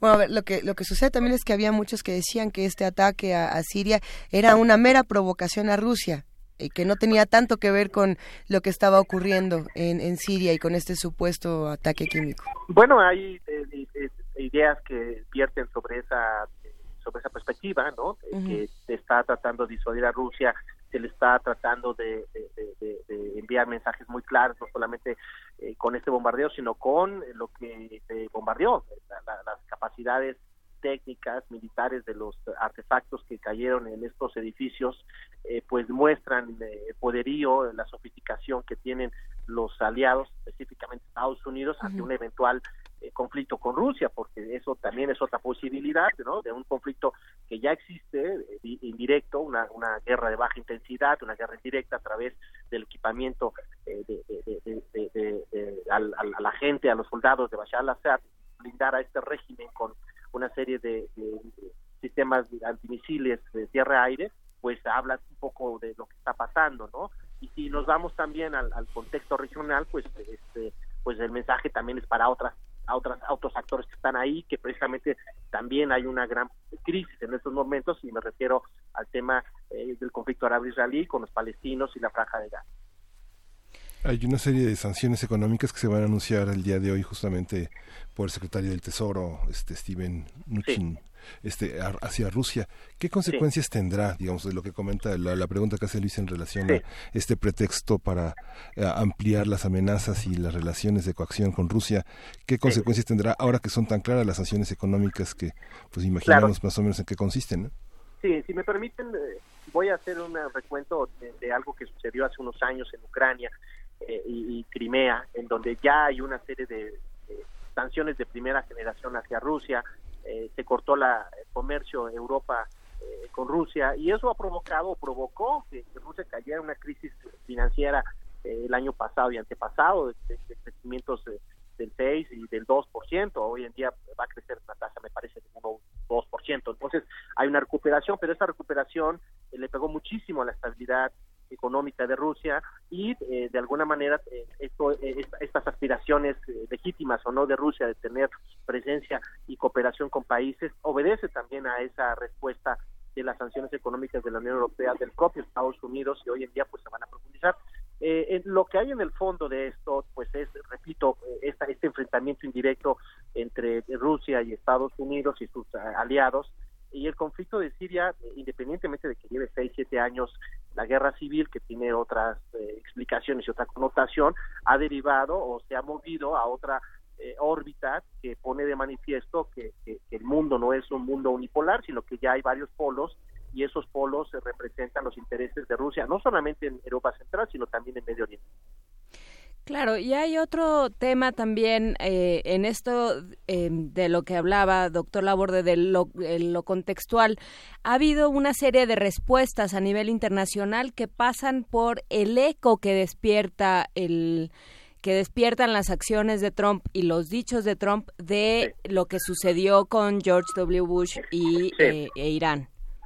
No, en efecto, tenemos que tenemos que remontar a lo que pasó en Irak, con, las armas eh, con las armas que nunca existieron las armas químicas que nunca existieron y que dio por resultado eh, eh, el desmantelamiento de, un gobierno y la intervención de Estados Unidos que, que, hoy en día pues sigue ahí directamente no a pesar de que ya hubo una eh, un regreso de la gran mayoría de las tropas, sigue habiendo intervención, es un país endeble, ¿no? Y esto ha ocasionado también que la fragilidad del régimen iraquí, eh, combinado con el problema en Afganistán y el problema en Siria, pues se llene de huecos y de vacíos de poder en la región que han sido llenados por grupos eh, subversivos, Al Qaeda, ISIS, llamado ISIS, ¿no? Y otros grupos, otras milicias que han provocado también otra destabilización, destabilización, perdón, con grupos antagónicos en la región, como los kurdos en el caso de Turquía y la migración. Son muchos elementos que, están ahí que tenemos que considerar eh, eh, pues para entender un poco el porqué de las posiciones y por qué eh, este conflicto no se ha solucionado y por qué se le quiere dar solución. Eh, sin embargo, si nos concentramos específicamente en lo que está pasando con el tema de las armas químicas, pues sí, parecería una versión 2.0 de lo que vimos hace unos años en el contexto de la guerra en Irak bueno, versión 2.0, 3.04 o 5.0, pensando en todos los antecedentes de eh, la historia se repite una y otra y otra vez y, tomando todos estos antecedentes, que son muchos, Adolfo Laborde, que ahora sí que simbolita mágica, sino partiendo de lo que ya hemos visto con esa experiencia, ¿qué podemos esperar que pase en los próximos meses en Siria? Qué va a pasar, eh, lo que sucedió también en el contexto de la Guerra Fría. Yo no estoy diciendo que estemos ante un eventual eh, resurgimiento de la Guerra Fría, porque la Guerra Fría tenía una connotación ideológica, aquí no existe eso.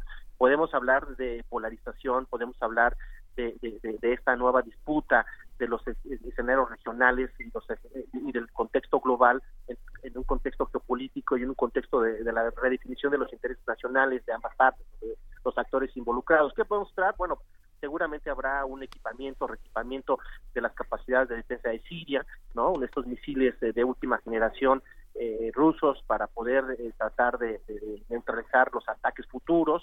Habrá, por supuesto, una alineación de, Irán, eh, habrá mayor cooperación, se tratará de, eliminar a los grupos subversivos que son enemigos del régimen de, de Bashar al-Assad y eso pues provocará por supuesto una reacción, una mayor presencia en la región, eh, posiblemente se intente contaminar el, conflicto sirio con lo que está pasando en la franja de Gaza a través de las milicias, ¿no? de, los brazos armados de, los palestinos y por supuesto habrá también una respuesta de la comunidad internacional que ya ha fijado sus posturas. Eh, la pregunta es dónde quedan Naciones Unidas, ¿no? Eh, esa es la gran pregunta donde pues a pesar de que no se logró un consenso, pues eh, sigue un poco opaco, eh, su, opaca su respuesta, a pesar de que hay derecho de veto y el derecho de veto es lo que acaba de, fracturar todavía este conflicto. Claro, eh, creo que sería bueno que habláramos con un poco más de calma, doctor Laborde, sobre la respuesta de Naciones Unidas, porque también hay una parte donde resulta muy beneficioso para los presidentes de Estados Unidos echar mano de las armas y hacer estos alardes de, eh, de poder ¿no? de Estados Unidos como el defensor del, del, mundo libre, como lo llaman ellos, lo que sea que eso signifique, de la democracia, de la libertad de expresión, y entonces eh, hacen estos alardes y entonces empiezan a borrar también problemas en casa. ¿Qué, qué pasa con, eh, qué pasó con la ONU y qué pasa con la política estadounidense?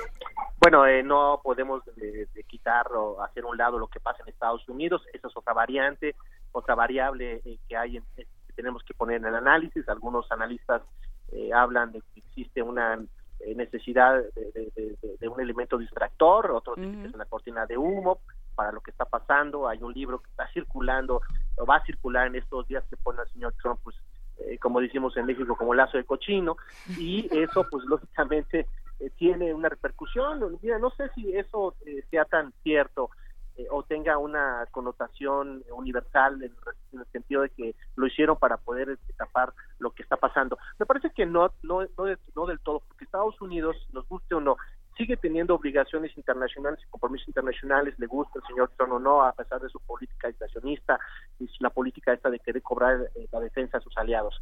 Pero lo que sucede en Siria es algo que le corresponde de acuerdo a la política esta que comentan de gran policía, eh, defender los derechos humanos, porque eso es una eso es un, pretexto, ¿no? El, hecho de defender a los civiles que, han muerto más de 400 mil en, cinco años. La pregunta es por qué no se hizo antes. ¿Y por qué Naciones Unidas tampoco ha hecho algo? Pues no ha hecho algo porque en el contexto de Naciones Unidas, hay que explicarlo a, la gente que nos escucha, existe el Consejo de Seguridad de los miembros permanentes y no permanentes. Los no permanentes son 15 que se rotan, que, convocan y, pues eso eh, si llega a un, alguna resolución pasa al Consejo de, los miembros permanentes donde están cinco potencias y dos de esas potencias son China eh, eh, y, Rusia de las otras tres son los que curiosamente atacaron. Entonces los miembros del Consejo de, Naciones Unidas de, de, miembros permanentes del Consejo de Seguridad tienen derecho a veto. Si uno de los cinco dice que no pues no se hace nada entonces, lo que están haciendo los Estados Unidos es apelar a, la inacción, al fracaso de Naciones Unidas y dan paso a esta política unilateral de defensa de, los derechos humanos y protección de la sociedad civil, que bueno, que a luces, a todas luces, pues parecería un pretexto, pero si lo conectamos con el contexto regional y global, pues podría ser también una estrategia de demostrar el poderío y la situación política que quieren enfrentar ante Rusia. Bueno, en estas críticas a la ONU, por supuesto, cada vez que hay un conflicto, no faltarán las voces que digan que la ONU solamente está para decir, no estamos de acuerdo, pero miren cómo vamos a dejar que todo pase en el, planeta. sí. No, pues hay otras críticas que dicen que son diplomáticos de cóctel, ¿no? Por ejemplo. Y, y, bueno, pues lo cierto es que la ONU tiene un papel importante, ha tenido un papel importante en el mundo, pero para dar paso a una solución de los conflictos tan graves, tan difíciles de, darle paso a una solución diplomática, pues se tendría que revisar el tema del veto, ¿no? Eh, para, por, ejemplo, pero eso nunca va a pasar. Entonces, sí, eh, eh, estamos enfrascados en un sistema que pertenece al siglo XX, ¿no? Del sistema de Naciones Unidas en el contexto de la organización internacional, que no responde desafortunadamente a la aparición de nuevos fenómenos de las naciones internacionales y sin contar el terrorismo, por supuesto, y el nuevo equilibrio de poder en el mundo. ¿Y, qué pasa con China al final de todo este, eh, al, final de todo este asunto? ¿Va a quedar ganando como siempre? Mira, China, ya lo dijimos, es un espectador, eh, tiene, maneja un poder duro, suave, inteligente eh, y un poder agudo. El poder agudo es una extensión del poder duro, de, de, aquel politólogo norteamericano Joseph Knight, que, nos habla de las fuentes de poder. Entonces China lo que ha estado haciendo, como lo hizo en su momento Rusia, pero se le acabó el poder agudo de tratar de manipular los medios de comunicación a las masas eh, eh, y a las redes sociales y tuvo que entrar en conflicto directo con Estados Unidos, pero China no, China lo ha hecho muy bien, hoy se manifiesta, eh, habla de una violación fragante de los del derecho internacional al romper estos cánones y eh, habla también o hay una alineación indirecta con, eh, con, con Rusia. No no no no lo estoy diciendo en temas de eh, acoplamiento o estrategia conjunta militar, pero sí hay una estrategia política de ambos bandos y bueno, China se pronuncia al respecto, no se mete como, como es su característica, su política exterior, ellos dicen que no están especializados o no están hechos para poder intervenir en el mundo, ellos quieren la paz y por otro lado pues siguen con sus programas de desarrollo, con sus programas de transferencia de recursos y con la política económica abierta que tiene un déficit comercial eh, el resto del mundo con, los propios chinos. ¿no? Entonces los chinos están contentos. Los chinos están contentos. Pues los chinos. Eh, y bueno, ¿quién, ¿quién va a poner orden? ¿Quién es el árbitro en este momento? Porque bueno, ya, ya eh, hablamos de la ONU, ¿no? Bueno, ¿qué pasa con, con el resto? ¿Y qué pasa también con este asunto en la, franja, en la franja de Gaza de la al cual has hecho alusión un par de veces? Sí, bueno, mira, eh, eh, ¿quién pone orden? Pues aquí eh, el orden se tiene que poner a través de Naciones Unidas, nos guste o no, es, para eso está Naciones Unidas. Sin embargo, en caso de que Naciones Unidas no pueda tener la capacidad o el diálogo político de alto nivel para ello, pues se necesita las voces de la comunidad internacional, ¿no? La sociedad civil se tiene que manifestar, ya hay presiones en Estados Unidos que condenan el bombardeo y eso pues lógicamente de alguna manera presiona a ciertos grupos políticos, hay que recordar que hay elecciones en Estados Unidos en noviembre que entra y eso puede ser un elemento que puede eh, disuadir o presionar. Y por otro lado, eh, este, en el contexto eh, de, lo que está pasando en Gaza, pues nuevamente vemos que hay un hartazgo, ¿no? Es un llamado eh, es una llamada de atención a, lo que se está viviendo en este pequeño territorio, en donde pues la gente vive sin nada, donde eh, están peleando por eh, una mejor, mejores condiciones de vida, ¿no? Y por la autodeterminación y es un tema que pues lógicamente también tendría que revisarse en el contexto de Naciones Unidas porque es parte de la historia y el desarrollo de la comunidad internacional y el reflejo de, que a veces la balanza se, se- se- eh, se va hacia un lado de, de la, de- de la misma balanza, ¿no? Que es el caso de la presión política que puede obtener el Estado de Israel ante sus vecinos, ¿no? Y ante los diferentes conflictos regionales. Ese es el prólogo de una guerra, como se pensaba también en el caso de las Coreas. El, la intervención estadounidense puede generar en el planeta nuevamente la, la sombra de una guerra. Es el O ya, prólogo. o ya las guerras ya, son ya esto. existe, la, gue- la guerra ya existe, eh, eh, eh, son guerras de baja intensidad, guerras indirectas. ¿Cómo se dan estas guerras? Como se dio en el contexto de la Guerra Fría, que acordarnos qué pasó en la Guerra Fría con estos grupos de, de- de- de países que eran órbitas o satélites de, de alguno de los dos polos ideológicos, ¿no? Las revoluciones, hay que recordar las revoluciones en América Central, ¿no? Lo que pasó en África, lo que pasó en algún momento en Medio Oriente, lo que lo que sucedió en el sudeste asiático, ¿no? La guerra de Vietnam, por ejemplo, pues ahí había una guerra indirecta porque el equipamiento, la ayuda técnica, el dinero venía de algunos de esos países, ¿no? Tanto de la República Popular de China en algún momento, cuando hablamos de la guerra de Corea, y en algún momento con Vietnam, o bien de eh, la transferencia de recursos por parte de la Unión Soviética a la exportación de los conflictos o de las revoluciones. Eso, es- eso es en el contexto de Guerra Fría. En este momento sigue habiendo eh, eh, una cooperación militar eh, abierta, ya es abierta, eh, de, algunos países eh, hacia Siria. Y ahí y esas capacidades militares se están utilizando con la venta de armamento hacia las milicias que, que- que los aliados están haciendo. Entonces, indirectamente, ahí hay una serie de, de, de- pues, intereses militares.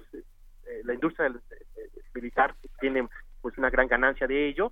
Y también pues este hay espacios geopolíticos que se están defendiendo a través de la no me gustaría llamar hablar de manipulación pero sí de la injerencia o de la inducción de la política nacional de algunos países de la región Claro, pues habrá habrá que ver cómo se ponen las cosas. También eh, Turquía amanece con sus propios temas.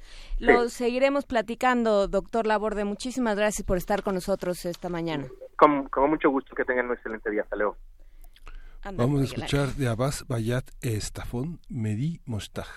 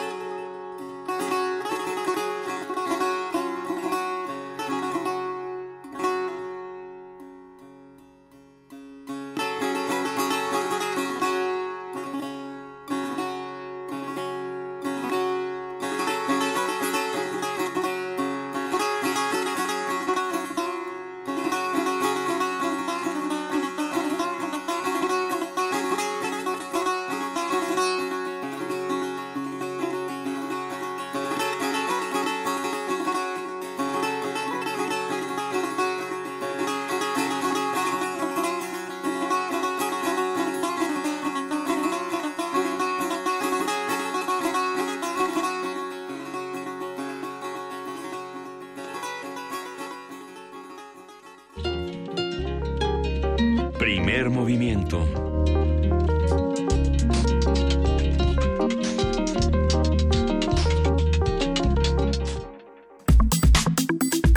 Nota Internacional.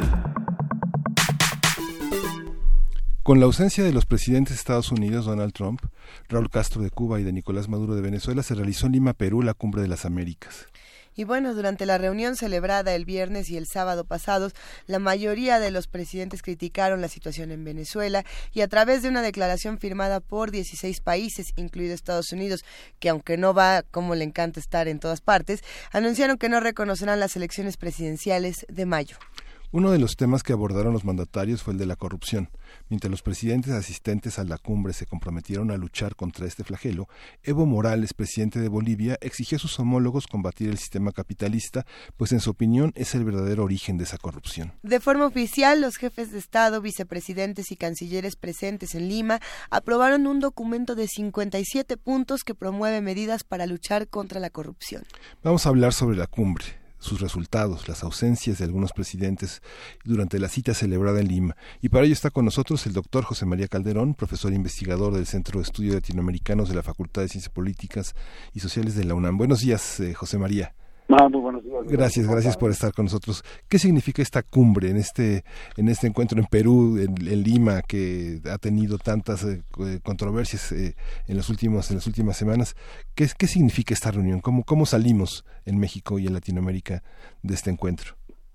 Eh, mi lectura, Miguel Ángel, es que esta octava cumbre de las Américas fue el intento más reciente por parte de Estados Unidos para restaurar el panamericanismo.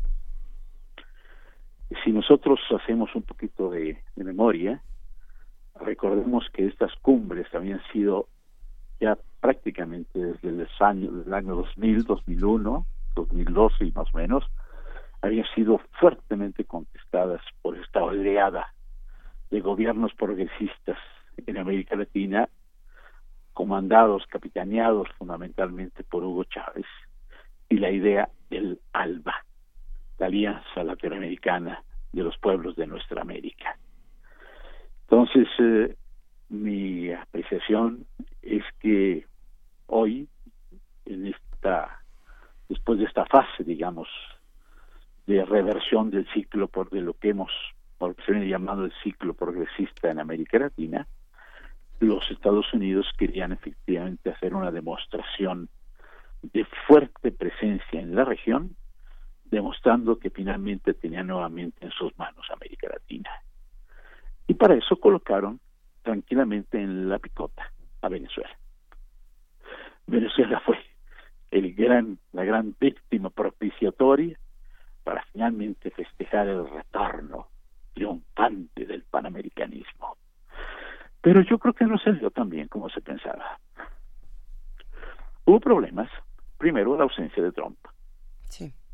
La primera, ¿no? Así es. Con lo cual, efectivamente, claro, pues, no dudo efectivamente que las, la situación de Siria era muy grave, pero la forma en que Trump expresó efectivamente que no existía América Latina era como decir, tengo asuntos más importantes, ¿no? Bueno, pues esa es su, evaluación. Yo creo que el objetivo fundamental, estratégico, era eso, reafirmar efectivamente el dominio de América Latina frente a gobiernos ya mucho más condescendientes. Desde luego, la, el área de la Alianza para el del Pacífico, la destrucción efectivamente de los gobiernos progresistas, la eliminación de, de Correa, de, de Lula, de los Kirchner, parecía dar la posibilidad finalmente para que el poder imperial norteamericano se reafirmara en la cumbre. Entonces, primero, la ausencia de Trump, ¿no? Eh, yo creo que esto tiene implicaciones muy fuertes, ¿no? Sobre todo porque eh, Trump tampoco iba con todas las cartas en mano. Quisiera pensar que efectivamente llegaba nuevamente el gran jefe y los demás efectivamente se iban a inclinar a sus pies, ¿no? ¿Por qué no? Porque, bueno, porque viene precedido efectivamente de una serie de acciones retóricas, ¿no? Dijo, retóricas, pero las palabras cuentan, ¿no? Las palabras no se las lleva el viento solamente, cuentan las palabras. a veces como diría aquel proverbio chino y era más las palabras que la espada, ¿no? Este, entonces, es la acción contra, sobre México, la, este, la, la contra Haití, este, contra Honduras, este, el, el tratamiento dado a los inmigrantes, etcétera, etcétera, son elementos que indudablemente conspiraban también efectivamente para que no se afirmara tan fácilmente el panamericanismo, ¿no? Sí, se logró sacar efectivamente una votación muy alta en contra de Venezuela, sin lugar a dudas. Ya, ya lo habían hecho anteriormente. Hoy lo reafirmaron. No, este, y desde luego Maduro tuvo efectivamente la idea de, la- la- digamos, primero la- le habían vetado la asistencia, le había vetado el mismo Kuczynski, el presidente, el presidente de Perú, ya defenestrado por corrupto, y Vizcarra simplemente este reafirmó efectivamente la no invitación, ¿no? Y desde luego yo creo que, como siempre, en ese tipo de reuniones eh, hay afortunadamente hay voces dignas que hablan por la región, que tienen perspectiva histórica, que ven las cosas de una manera. Y desde luego yo creo que en ese, en ese caso estuvo el canciller Rodríguez de Cuba, ¿no? que puso muy claramente los puntos sobre las, las IES con respecto a Pence, y, y este cobardemente se salió de la reunión simplemente no soportó que se le dijeran efectivamente una serie de verdades. Entonces, eh, por ahí hubo siempre una voz digna. Y desde luego también el caso de, de Evo Morales, que como ustedes justamente están subrayando, señala efectivamente que el problema de la corrupción es un problema simplemente de crear efectivamente leyes anticorrupción. El problema es de fondo, el problema es de fondo, son las relaciones de producción son las relaciones con el capitalismo, son las relaciones con las transnacionales. En ese sentido, yo creo que Evo tiene efectivamente toda la razón. No, este, indudablemente también es importante que existan efectivamente una serie de organismos autónomos que sean capaces efectivamente de poner, de controlar, de regular y sobre todo poner efectivamente de alguna manera limitaciones a la corrupción. La corrupción está siempre presente. Quizá el problema más grave de todo, eh, Juan Inés, ¿no? Le dice a Miguel Ángel, es la impunidad, ¿no? No solamente la corrupción, porque vamos, eh, en todos lados ha habido corrupción en toda la historia. El, problema es que no, cuando no existe efectivamente la forma de detenerla, de, de, de pararla, de este, eh, de castigarla, entonces esta sigue proliferando, ¿no? Este, desde luego, eh, estoy leyendo con mucha atención efectivamente todas las 57 propuestas que se hacen en contra de la corrupción, ¿no? Este, no, no, no vamos, no, no, no, no pude este, evitar hacer una referencia a, México, ¿no? Digo, hacer una comparación. Entonces están proponiendo hacer organismos, etcétera, etcétera. Entonces, digo, uno piensa, eh, ¿qué, ¿qué se va a pretender con ello, no? Estaba además en una sesión llena de corruptos, ¿no? Esos mismos corruptos van a poner en práctica ese tipo de medidas, la verdad las cosas, pues hombre, ah, se abre por lo menos un espacio muy grande a la duda, ¿no? A ver, ahí hay algo interesante, por supuesto, eh, todo el tema de lo que opinaron estos 16 presidentes, eh, saber primero quién, quiénes eran, cuáles eran estos 16 países, porque tenemos la declaración, por ejemplo, de Macri, la de Sí. Juan Manuel Santos, eh, de, por supuesto, respectivamente de Argentina y de Colombia, eh, haciendo esta crítica tan fuerte a Venezuela. Y por otro lado, todo esto que se le dijo a Mike Pence antes de salir, ¿qué fue lo que se le dijo que se irritó tanto Mike Pence y se fue? Pues bueno, fue la intervención del, del, este, del canciller cubano, ¿no? En donde le, le- le empezó recordándole, diciéndole, ustedes, eh, eh, ustedes norteamericanos siguen teniendo como punto de referencia la doctrina Monroe, ¿no? Así empezó, ¿no? Y le hizo, eh, después hizo mención a todas las agresiones que históricamente ha tenido en Estados Unidos sobre América Latina, ¿no? La apropiación de sus recursos, la eliminación de presidentes electos democráticamente, etcétera, etcétera. Es decir, hizo un recuento brevísimo, pero contundente, de lo que ha sido la política norteamericana en, en América Latina, ¿no? Eso fue lo que provocó efectivamente la salida de Pence. Pero que no que nada es nada es falso digamos es eh, pues es cualquiera que haya seguido la historia de América Latina y Estados Unidos sabe que así ha sido y así sigue siendo y no se ven visos de que cambie Para nada, para nada, absolutamente. ¿no? No, no solamente que no cambie, sino que va a seguir siendo la misma, claro, claro que sí. ¿Cuál, cuál fue el gran protagonista de esta cumbre? Algunos dirán que, se- que fue Venezuela, por supuesto, otros apuntan a toda la controversia de Cuba, y por ahí hay quien dice, no, fue Evo Morales eh, por, por parte de Bolivia con todo su discurso. Bueno, eh, digamos que protagonistas importantes fueron los ausentes, ¿no? Primero por lo que Pence dijo este, hablando en nombre de Trump, ¿no? En segundo lugar, por la andanada, efectivamente, de eh, acusaciones, de ataques y de cortapisas que se pusieron a, a Venezuela. Y sobre todo, por el hecho, efectivamente, de que se le haya excluido de la reunión. Fue nuevamente una exclusión, como lo que se hizo en el pasado Cuba, ¿no? Y hubo, pero hubo efectivamente manifestación, efectivamente en el sentido de que era una expresión profundamente anti-latinoamericana el excluir efectivamente a un país, ¿no? De sus reuniones, ¿no? Entonces, esos son dos grandes protagonistas. Y desde luego ya en activo, ¿no? Por, sus su presencia, por sus opiniones, yo creo que definitivamente lo fue desde luego el canciller cubano y Evo, ¿no? Evo Morales tuvo una participación importante, eh, no solamente en cuanto a su apreciación de lo que significaba el consenso anticorrupción que se firmó al final, sino por la apreciación que tuvo en diferentes intervenciones a lo largo de la sesión, ¿no?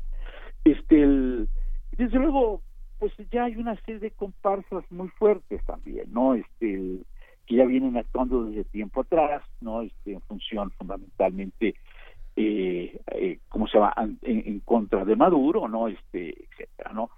Desde luego que Maduro tampoco las tiene todas consigo. Digo, yo, yo tampoco voy a, voy- me voy a atrever si efectivamente decir que Maduro es una blanca paloma, ¿no? Digo, este, Maduro debe efectivamente resolver muchos problemas internos, ¿no? Yo insisto, el problema no solamente es la agresión norteamericana, lo es, pero no solamente. Yo creo que hay problemas también de orientación, de diseño de la propia política económica interna venezolana que tiene que ser resuelto, que tiene que encontrar soluciones. Fíjate, Para resolver un problema enorme, una emigración de casi dos millones de venezolanos en los últimos tres años y que eventualmente están efectivamente provocando una serie de problemas en Colombia, Bolivia, Perú, etcétera. Estamos hablando ya de cientos de miles de venezolanos. Entonces, allí hay un problema que hay que que se tiene que resolver primero. Y en segundo lugar, otro problema que también me parece muy importante tiene que ver efectivamente con el hecho de que hay una situación drástica, efectivamente, ¿no? De hambre, de falta de medicamentos, etcétera, en la región, ¿no? Entonces, son problemas que no podemos soslayar, ¿no? Yo digo, no porque uno tenga efectivamente una opinión izquierda tiene que cerrarse los ojos ante problemas graves, ¿no? Tenemos que salir al encuentro de ellos. No me oculto y digo, la, la, la, la reunión tuvo como objetivo fundamental restaurar el panamericanismo, primero. Segundo, ¿no? La, la, la gran víctima propiciatoria, el chivo expiatorio, expiatorio fue naturalmente Venezuela, que era el que finalmente iba a permitir cerrar el círculo existente del, del panamericanismo. Y no nos olvidemos tampoco de otra cosa, María. La reunión de, de los pueblos que se llevó a cabo paralelamente a la cumbre de los primeros ministros, de los presidentes y de los, este, ¿cómo se llama?, de los cancilleres, ¿no? Fue una reunión sumamente importante, ¿no? Hubo una gran cantidad de asociaciones civiles, de agrupaciones, de, gru- de grupos, de combatientes, de organizaciones que luchan permanentemente en diferentes lugares de la región por reivindicar sus recursos, por reducir las desigualdades y por mantener la idea permanente de la integración autónoma y soberana de América Latina con respecto a Estados Unidos. Eso yo creo que tampoco podemos pasarlo por alto. Hay eh, un tema, bueno, Miguel Ángel, ¿tú querías decir algo? Sí, bueno, la, la, la conformación de la región en ese panamericanismo, ¿qué papel juega el sur? ¿Qué papel está, digamos, esta parte de Paraguay, Uruguay? ¿Y cómo fue leído la, eh, el caso de Lula? ¿Hubo comentarios importantes eh, eh, registrados en alguna parte de la prensa latinoamericana que no, que no está en la nuestra? creo que la verdad es que yo tendría que seguir eso, no lo, no lo he constatado. Sí está eh, presente, digamos, de manera, eh, digamos, como una especie de, de fantasma que estuvo circundando siempre a la región y que es el motivo por el cual el tema era precisamente el de la el del ataque a la corrupción, no este el, pues todos los casos efectivamente de Odebrecht, no este el, eh, de los varios varios presidentes que están bajo acusación, algunos están en prisión, otros son están eh, digamos este, prófugos eh, y a otros todavía no les cae el 20 del papel que han desempeñado también en esta en esta situación, ¿no? Entonces, ese es un tema definitivamente muy sentido, ¿no? Sentido nacionalmente, sentido desde luego en toda la región.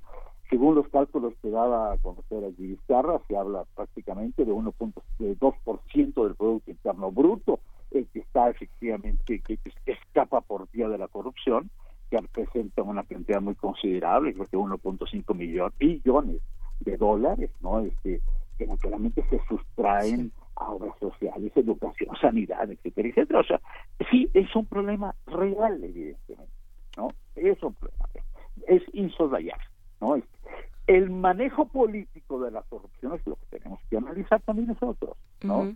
¿No? Porque eso es una forma también, efectivamente, de presentar el problema de la corrupción como si fuera, efectivamente, el último de los demonios, ¿no? Este, la verdad, yo insisto, eh, no es solamente un problema de la, corrupción, es también la impunidad, ¿no? Y lo que hemos visto en América Latina es que hay varios, eh, varias acciones que sí han tenido efectivamente éxito en el sentido de combate inmediato a la corrupción. En otros casos que no. Y el caso quizá más evidente en ese sentido en nuestro país. Aquí no hay absolutamente nadie que haya sido tocado precisamente por ese problema, ¿no? Y eso, pues es también lamentable, ¿no? Eh, me gustaría que cerráramos un poco con esta, eh, con una reflexión sobre este panamericanismo del que del que habla doctor Calderón, porque parece que nadie está viendo hacia América Latina o muy pocos. ¿Cómo, eh, pensando en esta reunión, qué, qué, qué es hoy América Latina y quién es América Latina y quiénes son los líderes de América Latina? Bueno, en este momento el, un liderazgo como el que se tuvo en el inmediato pasado, sobre todo con figuras, desde luego Fidel en un tiempo, este, Hugo Chávez en otro momento, ¿no? Este, Evo Morales, sin, lugar a dudas también, ¿no? Este, liderazgos de esta portada no los tenemos, ¿no? Maduro no representa, digamos, un liderazgo de esa dimensión. Es desde luego una figura que, como ya dije, está en la picota, pero no representa una figura de esa dimensión y desde luego del, del lado del centro derecha, si ahí encontramos efectivamente, desde luego la coordinación de Estados Unidos, ¿no? Primero, ¿no? Y desde luego hay mucho más, hay gobiernos mucho más proclives efectivamente a vincularse con las políticas pro-norteamericanas, ¿no? Este, en el caso de Macri, por ejemplo, ¿no? El caso de Temer, ¿no? Así es. Este, desde luego, ¿no? Eh, y desde luego también hay algunas figuras que tienen una posición un poco más un poco más ambigua, ¿no? En el sentido de que no son tan abiertamente pro-norteamericanos, ¿no? Están buscando efectivamente de buena forma, ¿no? Encontrar soluciones diplomáticas. Y en ese caso incluso se encuentra el mismo Peña, Peña Nieto, ¿no? Que tuvo una intervención verdaderamente de muy poco, de muy poco relieve, ¿no? Es, no es comparable las dimensiones que tiene un país como el nuestro con la intervención de Peña, ¿no? Intervención tibia, pequeña, apenas escuchó, apenas se escuchó. Claro, fue una da una solución que es bastante neutra, ¿no? Aparentemente no se compromete con los gringos, está más bien comprometido con el grupo de, de Lima, etcétera, etcétera, ¿no? Entonces, bueno, digo que en este momento figuras realmente importantes estén llevando adelante efectivamente una propuesta nueva en América Latina, yo creo que no las hay, ¿no? Y desde luego pues, se agradece siempre, ¿no? La intervención que tienen países como Cuba y como Bolivia, señalando efectivamente hacia dónde quiere mirar nuestra región. Cuba, Cuba, Bolivia y por ahí quizá nomás como cereza en el pastel también está Uruguay que no se sumó a la firma de, de este convenio. Sí, eso es verdad. Sí, también Uruguay con Tavares. Eso es verdad. Sí, sí, es cierto. Es cierto. Sí, sí, sí, es verdad. Pues da gusto todavía tener algunas voces que tengan una respuesta a lo que está ocurriendo en esta cumbre de las Américas. Eh, sin embargo, hay que seguir con mucha atención lo que ocurre. Eh, por ahí nos preguntaban entonces, ¿va a haber o no va a haber elecciones en Venezuela? Que va a ser finalmente la discusión que vamos a tener que tener en los próximos días y, habrá que, darle seguimiento. ¿Qué hacemos con esa parte, José María Calderón? Sí, desde luego que habrá que darle seguimiento. Están programados para el 20 de mayo, ¿no? Y este entonces, eh, por lo menos hasta el momento, por parte de Venezuela no ha habido ninguna voz en el sentido de suspenderlas, ¿no? Este, hubo una representación, por cierto, de la oposición venezolana en la reunión, ¿eh? ¿no? Y hubo también ciertos, eh, como podríamos llamar, este, ciertos, no digamos enfrentamientos, pero sí momentos tensos, digamos, en, la, en la reunión, eh, primero por la presencia de algunos este, cubanos, sobre todo este y venezolanos que trataron efectivamente de pues de emitir su propia voz dentro de la reunión, ¿no? De alguna manera contrastar frente a la mayoría dominante, digamos, en este momento en la reunión, ¿no? Este, pero no dejaron de ser expresiones testimoniales, ¿no? Este, yo, yo por eso subrayo que a mi juicio lo importante no solamente la reunión oficial, o la oficialista, sino también la reunión que tuvo paralelamente a la reunión de la este, a la cumbre de las Américas, en el caso efectivamente con esta cumbre social, ¿no? latinoamericana que me pareció, a mí me parece muy importante. Es interesante ver, bueno, desde 2001 que tuvo la oportunidad el gobierno mexicano de, estar en esa reunión en Quebec, en, eh, que fue la primera que le tocó encabezar al gobierno de Fox, existió la tibieza. Luego vinieron 2005 y 2009 que, le tocaron a Calderón y que fue patético, ¿no? O sea, digamos que México tiene prácticamente 20 años de, tener un papel desastroso en esas cumbres. Eh, es 2015 eh, y, 2000, y este año la, la que le tocó al, al PRI gobernando, que es la tibieza y pareciera que no se distingue mucho de la de abril del 2001 en la que el gobierno de Fox no tenía ni pies ni cabeza para enfrentar diplomáticamente una tarea tan tan compleja con el inicio de siglo y con toda una reconfiguración también del mapa latinoamericano en esos momentos, ¿no? Definitivamente, Miguel Ángel, el gobierno de México no tiene política exterior, no tiene una política exterior autónoma, no tiene una expresión, no tiene una voz propia, como la tuvo en el pasado definitivamente, ¿no? Este, el, estoy pensando en el caso Contadora, estoy pensando efectivamente en las posiciones que se tuvieron efectivamente durante los años 50, 60, no. Desde entonces México, sobre todo a partir del año, el giro que se da efectivamente en el 2000, significó efectivamente un atraso muy fuerte efectivamente en la presencia este, diplomática, la presencia política de México efectivamente en la región. Pues bueno, cerramos esta conversación por el momento porque tendremos que darle un profundo seguimiento a lo que ocurre eh, eh, en, los próximos días. Pero te agradecemos muchísimo, José María Calderón, profesor investigador del Centro de Estudios Latinoamericanos. Un gran abrazo. Yo les. Muy buenos días. Muy buen día, gracias. Pues cerremos esta conversación de igual manera con música. ¿Qué escuchamos a Vamos a escuchar de Misia, Rapsodia 2, Tres Poetas.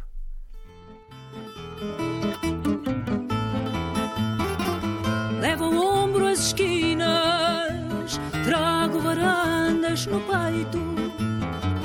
Levo o ombro as esquinas, trago varandas no peito. E as pedras pequeninas são a cama onde me deito. E as pedras pequeninas são a cama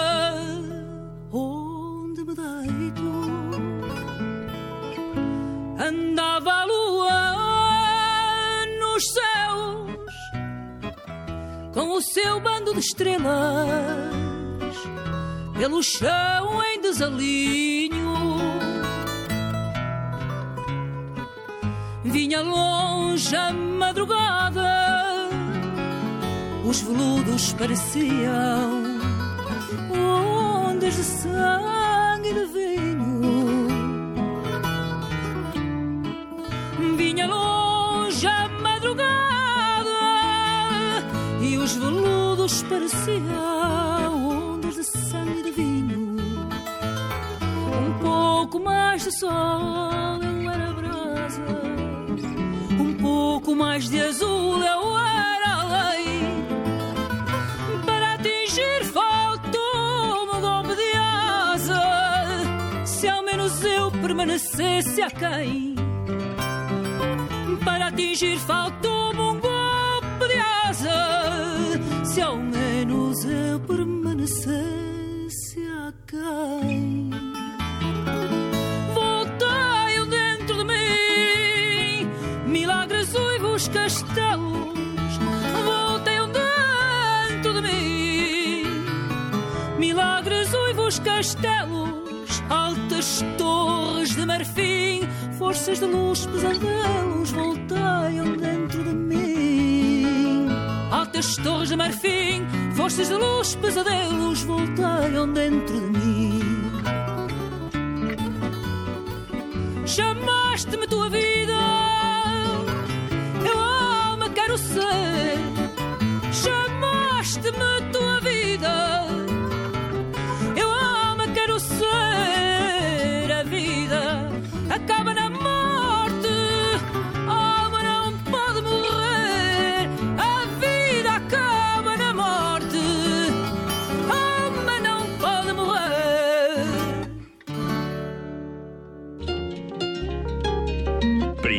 movimiento.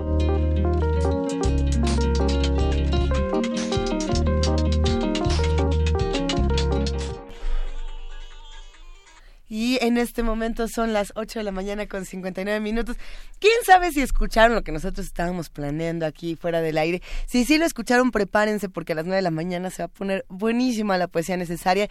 Si no, pues ahí los dejaremos con la duda de qué estábamos haciendo en esta pausa musical. Pero se quedan muchas discusiones sobre el tema precisamente de la Cumbre de las Américas y lo que va a pasar con las elecciones en Venezuela, ¿no?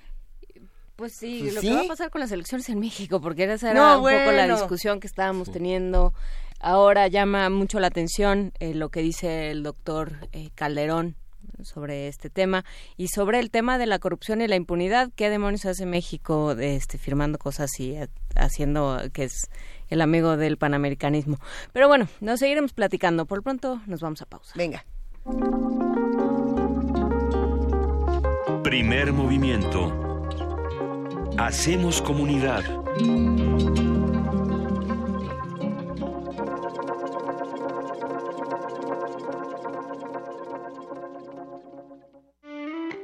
Pendientes por denunciar, emociones por destacar, situaciones por contar. Aún queda mucho que decir. Décimo Encuentro Hispanoamericano de Cine y Video Documental Independiente. Contra el silencio, todas las voces. Del 12 al 21 de abril en el Centro Cultural Universitario y más de 100 sedes alternas en la Ciudad de México y el resto del país. Entrada libre. Únete a la celebración y consulta la cartelera en www.contraelsilencio.org o en Facebook. Contra el silencio, todas las voces. Una imagen, aun si es muda, puede romper el silencio. En la felicidad de un estudiante al recibir la beca que tanto deseaba. En la seguridad que tienen quienes más lo necesitan de contar con su despensa. En la tranquilidad de la familia que recibe atención médica en la clínica cercana a su casa. En cada salario rosa que reconoce el esfuerzo que las amas de casa realizan día a día y en cada apoyo están los resultados de los gobiernos del PRI. Siempre con las mujeres, los estudiantes, los adultos mayores y las familias, está el PRI Estado de México. La mafia del poder es una basura, es una planadora que quiere aplastarnos. Descuídate un instante, uno solo, y estos desgraciados te aplastan. Te aplastan con sus abusos, sus robos, su corrupción y la inseguridad. Te aplastan con sus brutales aumentos a la gasolina, al gas, a la luz, a los medicamentos y al costo de la vida. Si quieres un cambio verdadero en tu vida, súmate al Partido del Trabajo. Juntos haremos historia. El PT está de tu lado.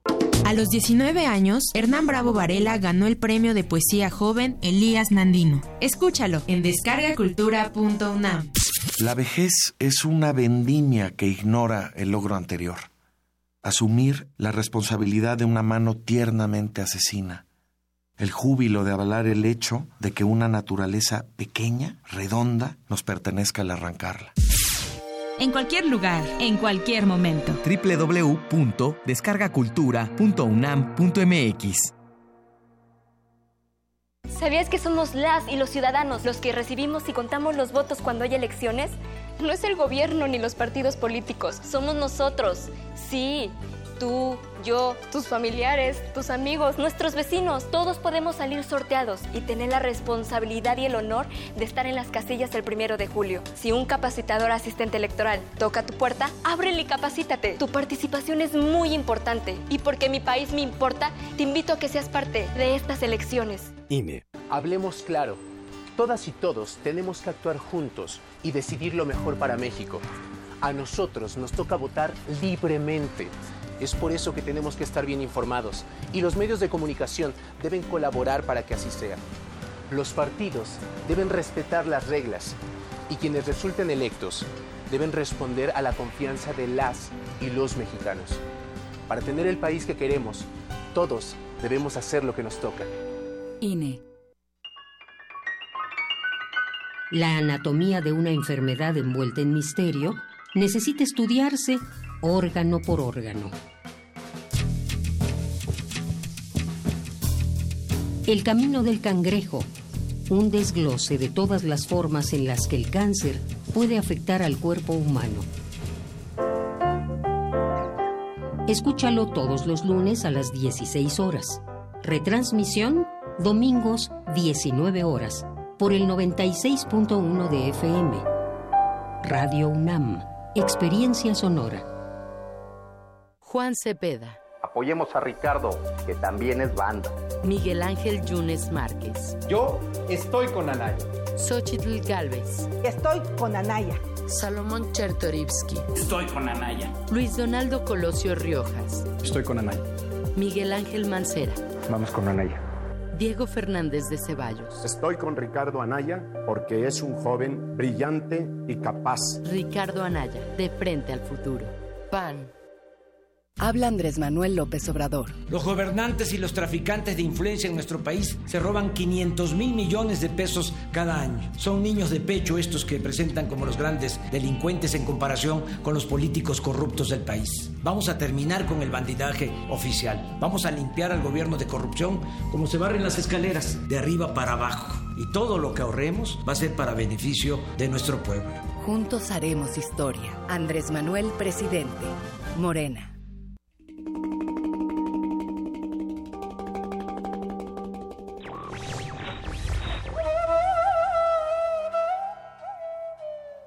Detesto lo que escribes, pero daría mi vida para que pudiera seguir escribiéndolo. Voltaire.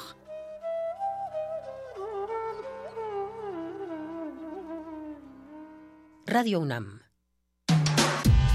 Primer movimiento. Podcast y transmisión en directo en www.radio.unam.mx.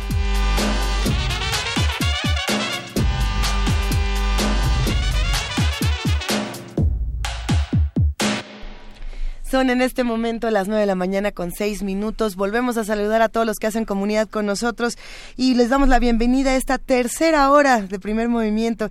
¿Qué cosa? Pues estábamos hablando fuera del aire de si podemos tener empatía o no por los distintos políticos que nos rodean y por todos los discursos. Y es complicado, es bastante complicadito ese tema.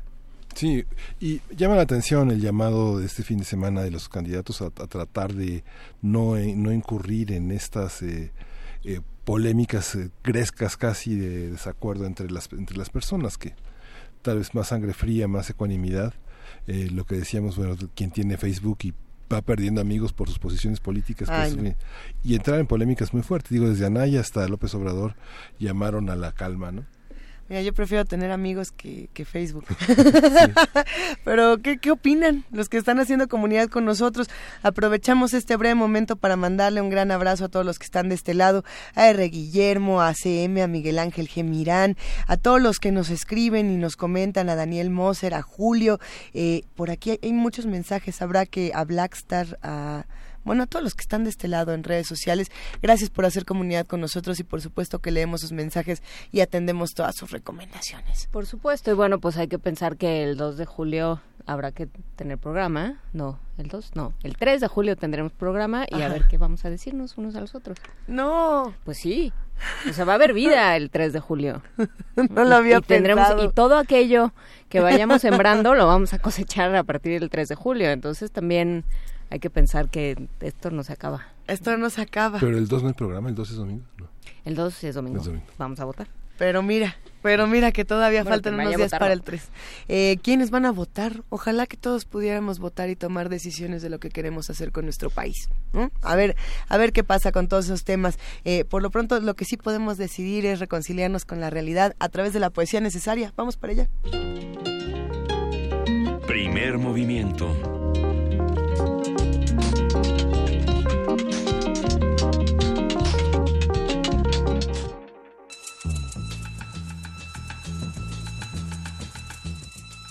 Es hora de poesía necesaria.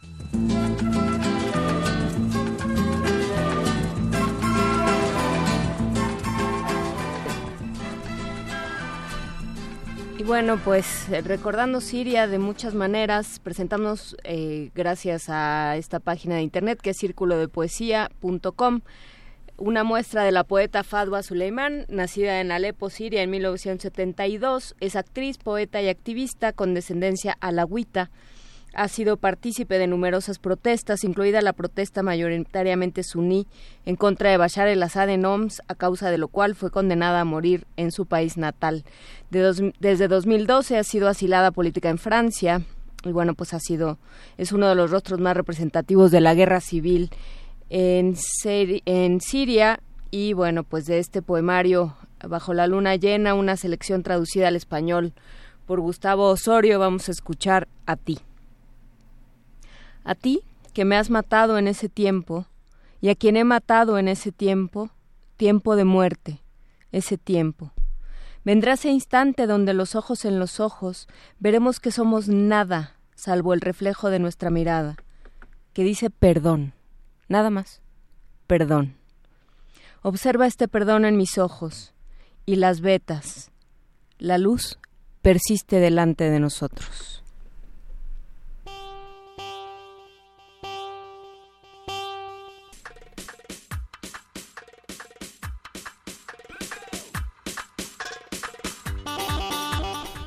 Vamos a oír de Omar Suleimán, Warni Warni.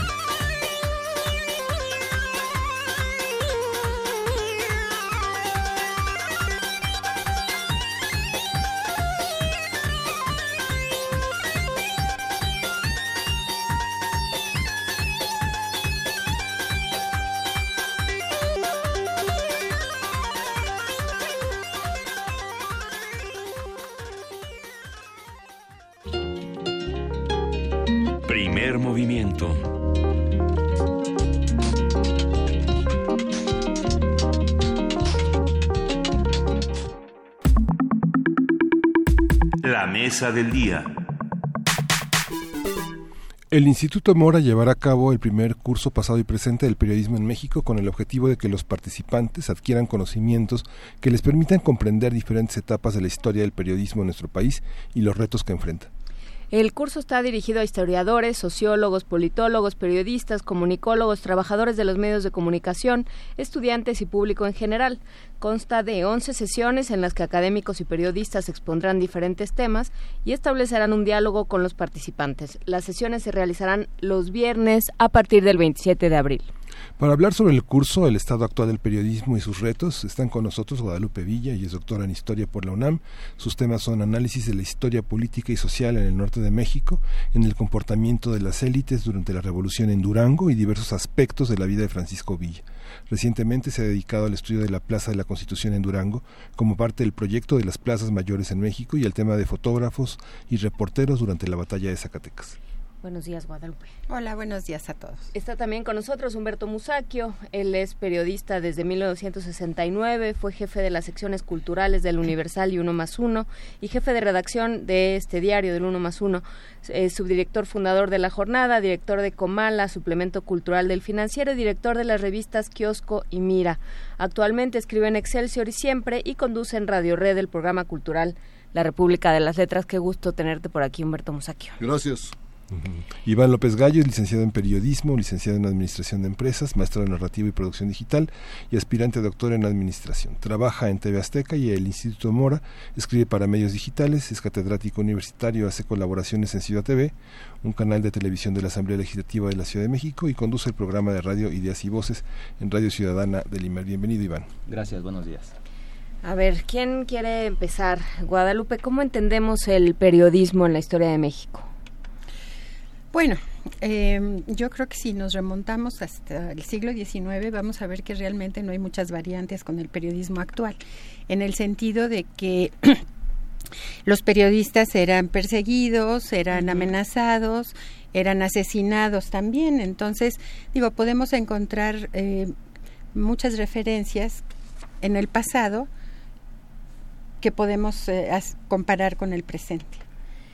Y sin embargo, ha habido siempre, eh, Humberto Musaki, una relación eh, tirante, como debe de serlo también, una relación complicada entre el poder y el periodismo. Ese es un lado. Claro, la muy relación debe ser tensa e intensa, si no, no hay periodismo o no hay poder. Ujú. Pero no siempre ha sido así, digamos, ha sido complicado. ¿Cómo lo bueno, entendemos? cuando tenemos un periodismo eh, conciliador, eh, adulador, pues eso significa que no está cumpliendo con su función. Hay una pasado y presente es el curso que organizaste. Así ¿no? es. ¿Cómo, ¿Cómo lo pensaste? Pensando en eh, que el Mora es la sede y la parte académica, ¿cómo hacer una historia del periodismo? El periodismo atraviesa pues todos los documentos eh, de los historiadores, atraviesa todas las referencias, pero hay periodistas, hay, pe- hay medios, hay coyunturas y hay documentos periodísticos detrás también de las de las de las primeras planas. ¿Cómo cómo lo pensaste? ¿Cómo hacer este bosquejo, estas primeras este borrador de una historia general del periodismo? Sí, hay que pensar que el Instituto Mora, antes, antes de entrar en materia, es un centro del CONACIT que está especializado en historia y en ciencias sociales. Entonces, varios de los investigadores han tratado, como la doctora Villa, temas relacionados con el periodismo. Por ejemplo, ella está enfocada en la batalla de Zacatecas, fotógrafos y periodistas en la batalla de Zacatecas, pero algunos otros han estudiado, por ejemplo, la historia política de las elecciones en el siglo XIX relacionada con la prensa, han estudiado caricatura, han estudiado impresos, entonces teníamos por ahí un- una fuerza bastante importante, ¿no?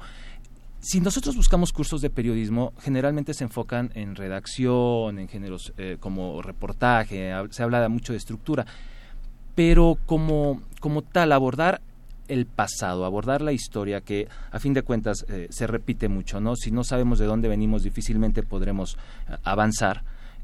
Se, se ha dejado de lado, eh, al, al hablar de género, se ha dejado de lado, por ejemplo, eh, el estudio de la relación de la prensa con el poder, ¿no? Eh, Sarko decía que el periodismo es un instrumento del progreso y de la civilización. Claro, si la prensa es complaciente, como decía Humberto, pues poco se podrá hacer. Si la prensa es crítica, obliga, hace que se tome conciencia y provoca cambios.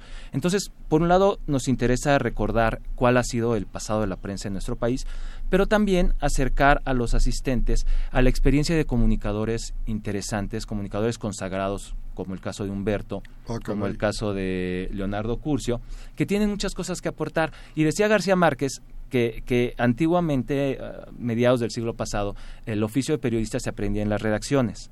él, lo aprende así, así lo aprende Julio Scherer, así lo aprenden varios monstruos del periodismo eh, nacional pero que a últimas fechas las escuelas, con la aparición de las escuelas de periodismo y con la los avances tecnológicos, la relación que había entre los monstruos y, los aspirantes, vamos a decirlo así, se ha perdido y entonces la enseñanza del oficio como tal ha quedado de lado. Sí se da un, un este, componente teórico, ¿no?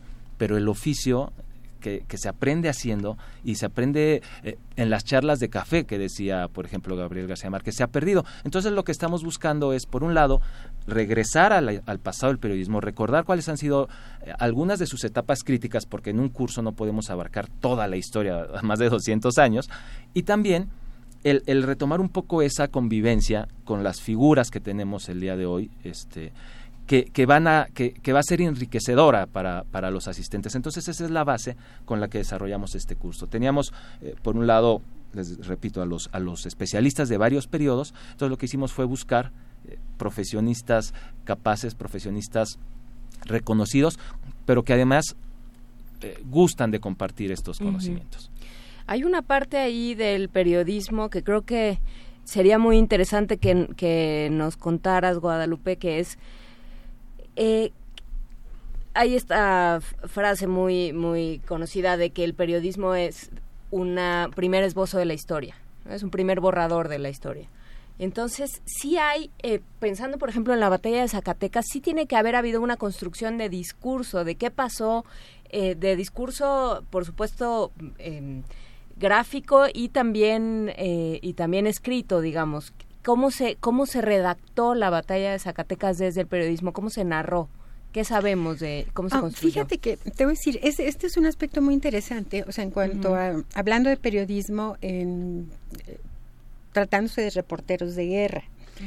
Em, en México sucede algo muy curioso. Realmente si uno piensa en las imágenes, eh, pensando en la batalla de Zacatecas, pero también en, otras batallas que se sucedieron a lo largo de la Revolución, realmente no teníamos ningún documento gráfico que mostrara esa violencia tremenda.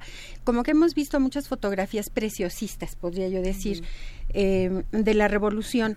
Sin embargo, em, bueno, creo que sobre todo la Associated Press, que eran bueno, todo, todo ese equipo que vino de Estados Unidos y que siguió a muchos de los líderes, sobre todo, bueno, Pancho Villa, que tenía un vagón del ferrocarril dedicado a la prensa, eh, ellos eh, pudieron mandar la información a Estados Unidos como más puntualmente que en México. ¿A qué me refiero? Bueno, sobre todo gráficamente.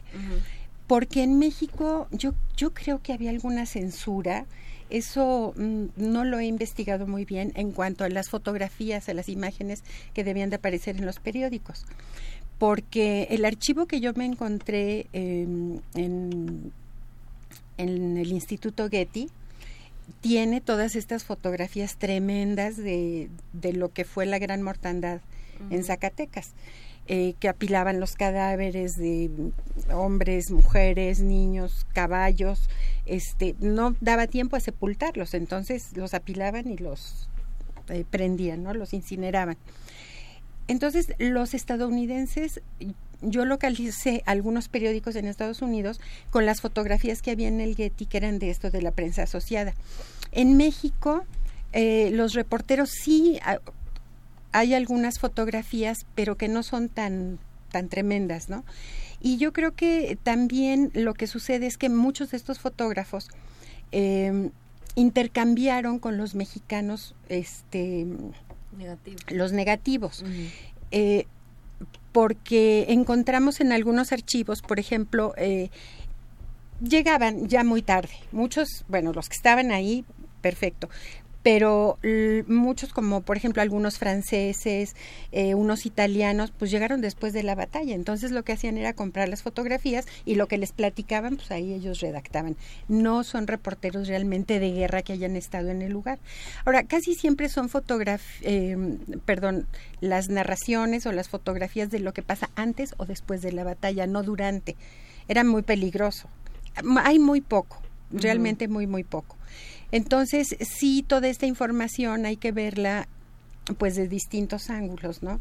Este, el peligro que ofrecía, eh, los intereses que había también, los fotógrafos y los periodistas realiza, tuvieron filias y fobias, entonces podían ap- apoyar a unos o este denostar a otros jefes, pero aquí lo interesante es cómo cada jefe eh, revolucionario supo muy tempranamente la propaganda, lo que podían hacer con las fotografías y con la información de, de toda esta gente que participó. Sí, esto del vagón de prensa de Villa del que hablas, eh, ahorita nos parece muy natural, pero en ese momento invertirle un vagón a los periodistas que, bueno, pues se veían como, como quienes venían ahí más o menos y daban un poco de lata y estorbaban y tal y no se eh, este en ese momento se les empieza a considerar como parte importantísima de la construcción de un discurso también es que es un momento en el que cada quien quiere convencer a una parte de la población de que se vaya con ellos no Claro. Sí, sí, así es. Y eh, algo muy interesante con la batalla de Zacatecas es que no hay fotografías de los vencedores. Esto es increíble. A lo mejor existen, yo no las he encontrado. Hay una fotografía eh, de Felipe Ángeles en el Cerro de la Bufa con su estado mayor y ya. Y hay una fotografía que en el Instituto Getty dice primera fotografía de Villa tomada después de la batalla de Zacatecas, pero no hay más.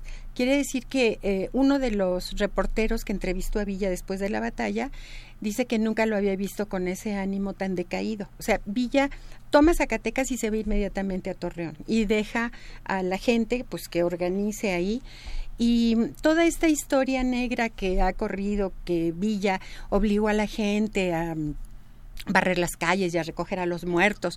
Este, bueno, eso es cierto, pero era ayudar en el sentido de bueno, entrar a, apoyar por la situación que estaba, de barrer, de recoger, de limpiar, y que había fusilado a todos los, eh, federales. Eh, eso tampoco es cierto, porque ahí se ve, y, y- y dicen algunos reporteros, uno de los reporteros norteamericanos, que lo que hacía Villa era a los, eh, por ejemplo, colorados, ¿no? A los orosquistas, eso sí, se los pasaron por las armas. Pero a los demás, a los, a la gente, a los soldados federales les dieron la oportunidad de elegir de quedarse y eh, incorporarse a la división del norte o este irse. Y muchos aceptaron quedarse con la división del norte. Entonces y que fueron bueno pues espléndidos soldados. Entonces cuando uno ve las fotografías se ve a los a muchos federales que están ahí trabajando también recogiendo limpiando. Entonces como que hay mucho de leyenda negra que aprovecharon muchos reporteros y otros que bueno lo niegan, pero estos son los norteamericanos que mandaban la información a Estados Unidos. Entonces, hurgando, expurgando un poco, pues va uno quitando este esas esas historias tan negativas, ¿no? No digo que no las hubiera, pero pero también era una- un instrumento de propaganda exacto, digamos. sí, no, hay que olvidarlo Es pasado y presente. ¿Cuál es el presente? Hoy parece que tenemos que hacer un, un alto para repensar el- los medios a la luz de las elecciones. Y parece que la verificación de noticias es una de los, uno de los elementos que caracteriza este hoy, hoy justamente aparece un nuevo portal, veraz.mx.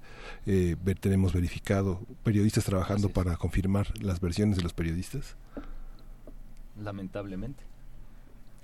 Bueno, eh, creo que el periodismo en México y me parece que también en muchos otros países se ha convertido en un oficio altamente peligroso. Los periodistas se juegan la vida, siempre ha habido un riesgo en el ejercicio periodístico, pero ahora me parece que lo que está de por medio es precisamente la vida. Y también eh, nos enfrentamos a un fenómeno pues relativamente novedoso y es que eh, en un país sin gobierno eh, los periodistas estamos indefensos. No acostumbramos cargar pistola entonces estamos expuestos a lo que sea pero eso forma parte pues de- del momento político del país Eh, los problemas que está, sufriendo la prensa eh, se refieren a eso Pero por otra parte, tenemos la altísima generosidad del gobierno federal, que en el curso de este sexenio habrá gastado eh, más de 50 mil millones de pesos en publicidad, donaciones, cochupos, embutes y otros beneficios para la prensa. Y cuando digo la prensa, casi no me refiero a los trabajadores de la prensa, porque esos no reciben más que migajas. Eh, en fin, estamos en un momento muy crítico. La realidad indica que esto no puede mantenerse mucho tiempo. En un país de pobres no se puede gastar tanto dinero en cooptar periódicos y periodistas, canales de televisión, estaciones de radio, no sé cómo les ha ido a ustedes, pero los veo pobres todavía. No, sí, no, y así nos vas a ver, ¿eh? Mientras... No, eh, ese es, Esta es nuestra situación, pues. ese es nuestro trabajo, pero hay una cosa, de, eh, refiriéndome a lo que decía Iván, que creo que es, es interesante que discutamos, Humberto Musaquio, que es cómo ha cambiado el oficio de periodista. O sea, antes era posible sentarse a- a- en la redacción o en un café, o sea, era, era posible cerrar la edición del periódico, por ejemplo, y decir, ya, por lo menos tenemos dos horas de, de tregua o tres, ¿no? O estás, o tienes una, ahí una, una nota que estás persiguiendo, pero que tiene como, como, está como a fuego bajo, digamos, ¿no? Pero ahora ya eso no es posible. Ahora tienes que generar información todo el día. ¿No? Una vez que terminaste la nota, tienes que buscar y darle seguimiento y entonces tienes que entrevistar eh, como no sabes nada sobre aquella persona que cometió un ilícito, quién sabe dónde, entonces tienes que entrevistar a su maestra de primaria, porque entonces si no, van a decir que tú no traes nada y se van a ir a otro canal o a otro portal o a otra estación. Y hay algo, algo peor todavía, y es que los reporteros de hoy en muchos medios son reporteros, perdón por la redundancia, multimedios. Eh, tienen que hacer la nota de inmediato para Internet, la nota de radio, en algunos casos de televisión, y por supuesto la nota ya más extensa para el medio escrito. Eso impide que el reportero se sienta a tomar un cafecito como antes y a comentar las cosas con los amigos. Y aprender el oficio, digamos, lo tienes que aprender sobre las rodillas. Con los que saben más, claro. al mismo tiempo que estás aprendiendo cómo funciona tu aparato para tomar el video, este, hacer un multimedia, tres infografías, o sea, todo esto sucede. Cada vez hay más, eh, se tiene que generar más contenido con menos personas y de maneras mucho más eh, variadas. No, no eres nada más alguien que hace notas, ¿no? Y Eres rápida, instantáneo, todo tiene que ser todo rapidísimo. tiene que ser instantáneo porque no acaba nunca el ciclo informativo, Iván. Y hay que tomar fotos y videos también. Es lo que te iba a decir, porque hay, hay reporteros de televisión que van con su cámara, su tripié, y tienen que entonces, tienen que cuidar la información que están recibiendo. Pero también tienen que preocuparse por tener un encuadre, hacer un encuadre, grabar su stand, y bueno, en lo que se va caminando a grabar el stand, que no le roben la cámara, ¿no? Y después regresarse a, a la televisora, que muchas veces lo tiene que hacer en camión. Y entonces, este, realmente, eh, si tiene que estar poniendo atención en tales eh, aspectos, vamos a imaginar cuál va a ser la calidad del texto periodístico, cuál es el cuidado que le está poniendo realmente a la información, qué es lo que él tendría que tener en la cabeza. Sí, por eso yo creo que es importante, ¿no? Hablamos de García Márquez, claro, García Márquez eh, se formó como reportero, como muchos otros, y como periodista en un momento en el que tenían la dicha de solo dedicarse a eso. ¿No? Tú siéntate y escríbeme una crónica. Bueno, eso ya, eso ya no se puede hacer. Entonces, ¿cómo enseñar periodismo hoy? Pues no sé, pero pues, ahorita que citas la crónica, es un género en extinción. El- la crónica ha pasado por varios periodos eh, en los que de repente no aparece. Eh, el reportaje, el reportaje de fondo es algo que no se practica en México. Eh, ahora lo que se hace son recuentos de cosas, pero no reportajes de fondo. Eh, eh, esto está inf- influyendo también en los géneros y, me parece que para mal. ¿qué estamos perdiendo? Por ejemplo, pensando en, en pensando en, eh, en nuestros grandes periodistas, tú mencionabas a Zarco, pero Irineo Paz, o sea, digamos, hubo un momento durante el siglo XIX en el que estaba el siglo XIX, estaba el Padre Cobos, estaban todos estos periódicos que se dedicaban a tomar partido, a tomar partido de manera muy abierta también, pero también a, eh, a construir un proyecto periodístico y un proyecto de nación. Eh, eh, ¿qué, ¿Qué hemos aprendido, Iván? ¿Y qué podemos aprender en el curso? Deberíamos retomar, hemos aprendido que la prensa crítica, la prensa que está analizando lo que está haciendo el poder es importantísima para, para cualquier país. Poco se avanza con un régimen como el de Santana, que llega y dice, bueno, hay censura y voy a previamente, antes de que publiquen, a revisarlo, y en el que van desapareciendo diarios si no se alinean, ¿no?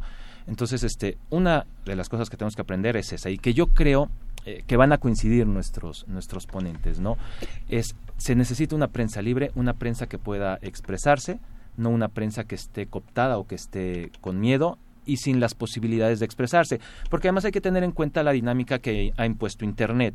O sea, Antes la transmisión de las noticias era, teníamos el suceso, lo veía un periodista, pasaba por redacción, y se publicaba o llegaba a la televisión y con eso al público en general.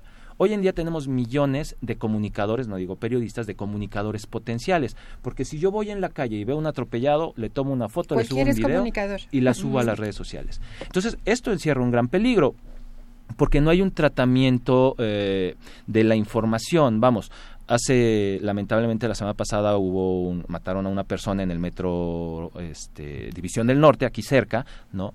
Y entonces veíamos las fotografías en Twitter, por ejemplo, y había fotografías, había fotos que subían medios y donde blureaban al, a, este hombre, ¿no? ¿De qué, perdón? Eh, le ponían un, le, le, hacían que no se viera la cara. Le difuminaban. Le difuminaban la cara para que no se notara quién era, ¿no? Pero de repente había también infinidad de fotografías de, de Pedro Paco que pasaban tomaban la foto y la subían tal cual. Entonces, este, esto imagínense la familia de este, de este pobre hombre, ¿no?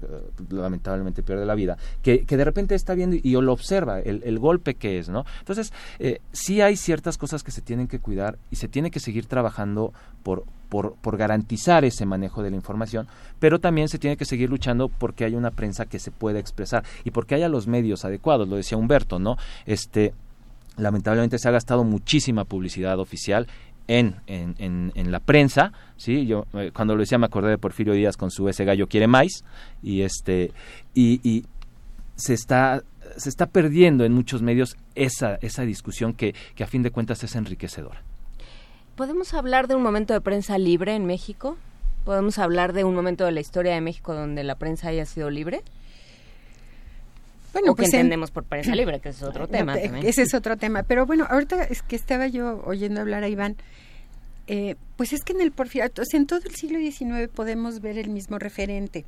O sea, había embutes, como digo, pasaban este filtros, había amenazas. Bueno, había nómina eh, de periodistas que, que aprobaba, aprobaba el Congreso, además del presupuesto nacional. Claro, y bueno, y había muchos que eran congresistas, ¿no? Que eran este diputados, este o ministros, exacto, eh, eh, esos papeles. Pero además algo interesante es que no, no, no, no, pero era diputado en nómina, y era ¿no? Estaba en alguna nómina. En la del periódico. Bueno, en la del periódico donde trabajaba, supongo, ¿no?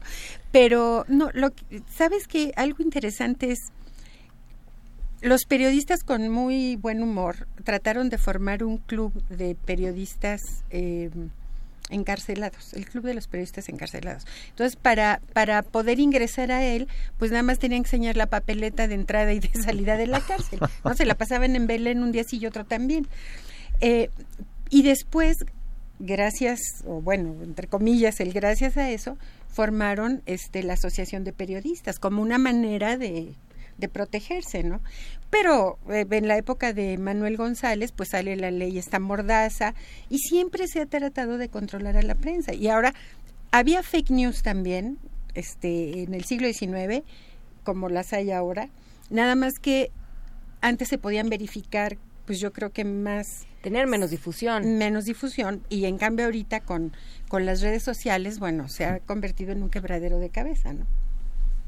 Esta visión de las redes sociales como ejercicio del periodismo, sí, sí tenemos que hacer esa distinción en medios que parecen aparentemente independientes, eh, eh, coaligados por una complicidad, una intención y que se autodenominan periodistas y que son parte de las fake news que padecemos hoy. Eh, me gustaría escuchar a Humberto, pero yo digo que sí, que tenemos que, no podemos creer a pie lo que diga, ya es un medio tradicional o un medio digital o, en las redes sociales, o sea, tenemos que informar, eh, que buscar varias versiones que nos permitan confrontar estas, estas fuentes y llegar a una, a nuestra propia versión. Lamentablemente el grueso de la gente no hace eso, ve una noticia, la cree y la comparte, y entonces este tenemos que ahí personajes de nuestra política que comen niños en el desayuno y entonces y la gente cree que comen niños en el desayuno porque lo vio que lo puso la tía del primo del amigo entonces sí es, es un aspecto que se tiene que, que se tiene que cuidar que se tiene que cuidar bastante no Bueno, esto es por los eh, improvisados, los comunicadores improvisados. Pero también en el medio profesional hay sinvergüenzas que se dedican a, Eh, a sí. divulgar mentiras o a retorcer la realidad, que es más o menos lo mismo. Eh, pero yo quiero volver al asunto de los momentos de libertad de prensa en México. Sí, sí, los ha habido. Los ha habido brillantísimos, además. El de la Primera República Federal, por ejemplo, de 1821 más o menos a trein- 1833 es, es un, yo digo que es el horizonte clásico del periodismo mexicano. Ahí vemos el debate en los periódicos, la participación abierta de, de- de los políticos, de la gente diciendo su verdad o su punto de vista, eh, de- eh, debatiendo entre ellos. Y bueno, se- eso se acabó con, con Bustamante, que llega y acaba con la libertad de expresión. En la República Restaurada hubo también una gran libertad de expresión, eh, importantísimo esto. Eh, lo- hubo, por ejemplo, En el maderismo. en el También. maderismo, y que se abusó. eh, los viejos periódicos porfiristas y los viejos periodistas porfirianos eh, hicieron una campaña feroz contra Madero. Eh, y hay un fenómeno muy curioso. El Estado mexicano, el Estado postrevolucionario, es un Estado muy fuerte. Eh, fue atendiendo cada aspecto de, del poder para darse solidez y lo logró. Sin embargo, hay un momento clave que a mi juicio es 1985. ¿Cuándo surge el zapatismo? En 94. 94. Pero antes, en 85, hubo un aviso. Cuando, con el temblor, Sí. ustedes recordarán, el temblor de 85, eh, los periodistas transmitían desde el teléfono público más cercano. En aquel momento no había celulares. Eh, esta, y pasaban directamente al aire. Este fenómeno contribuyó a una liberalización de, de la- de los medios, del periodismo, que me parece que no tiene precedente. Y en, a principios de 1994, cuando surge el zapatismo, matan al candidato presidencial del PRI, en fin, eh, ocurre una serie de fenómenos eh, muy graves de, de desgobierno.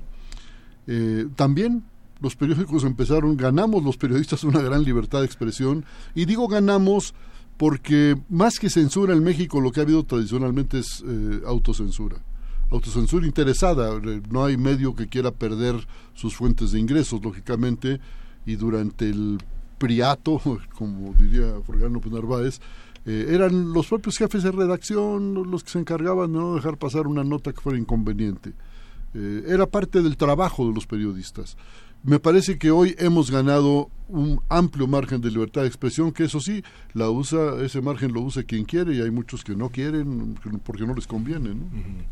¿Hay, una, ¿Hay alguien que se haya ocupado de hacer una genealogía de los periodistas? Pienso, eh, los 70, después del 68, marcaron una, un, un punto sin precedente en la historia del periodismo mexicano del siglo XX y muchos de esos periodistas hacia los 90 cambiaron de medios, están en otros, gente muy destacada en proceso, ahora está en Milenio, en Excelsior, gente muy destacada en uno más uno, este se reparte entre otros medios, La Jornada, Excelsior, este Milenio, la, la Crónica, La Razón de Hoy, etcétera, ¿no?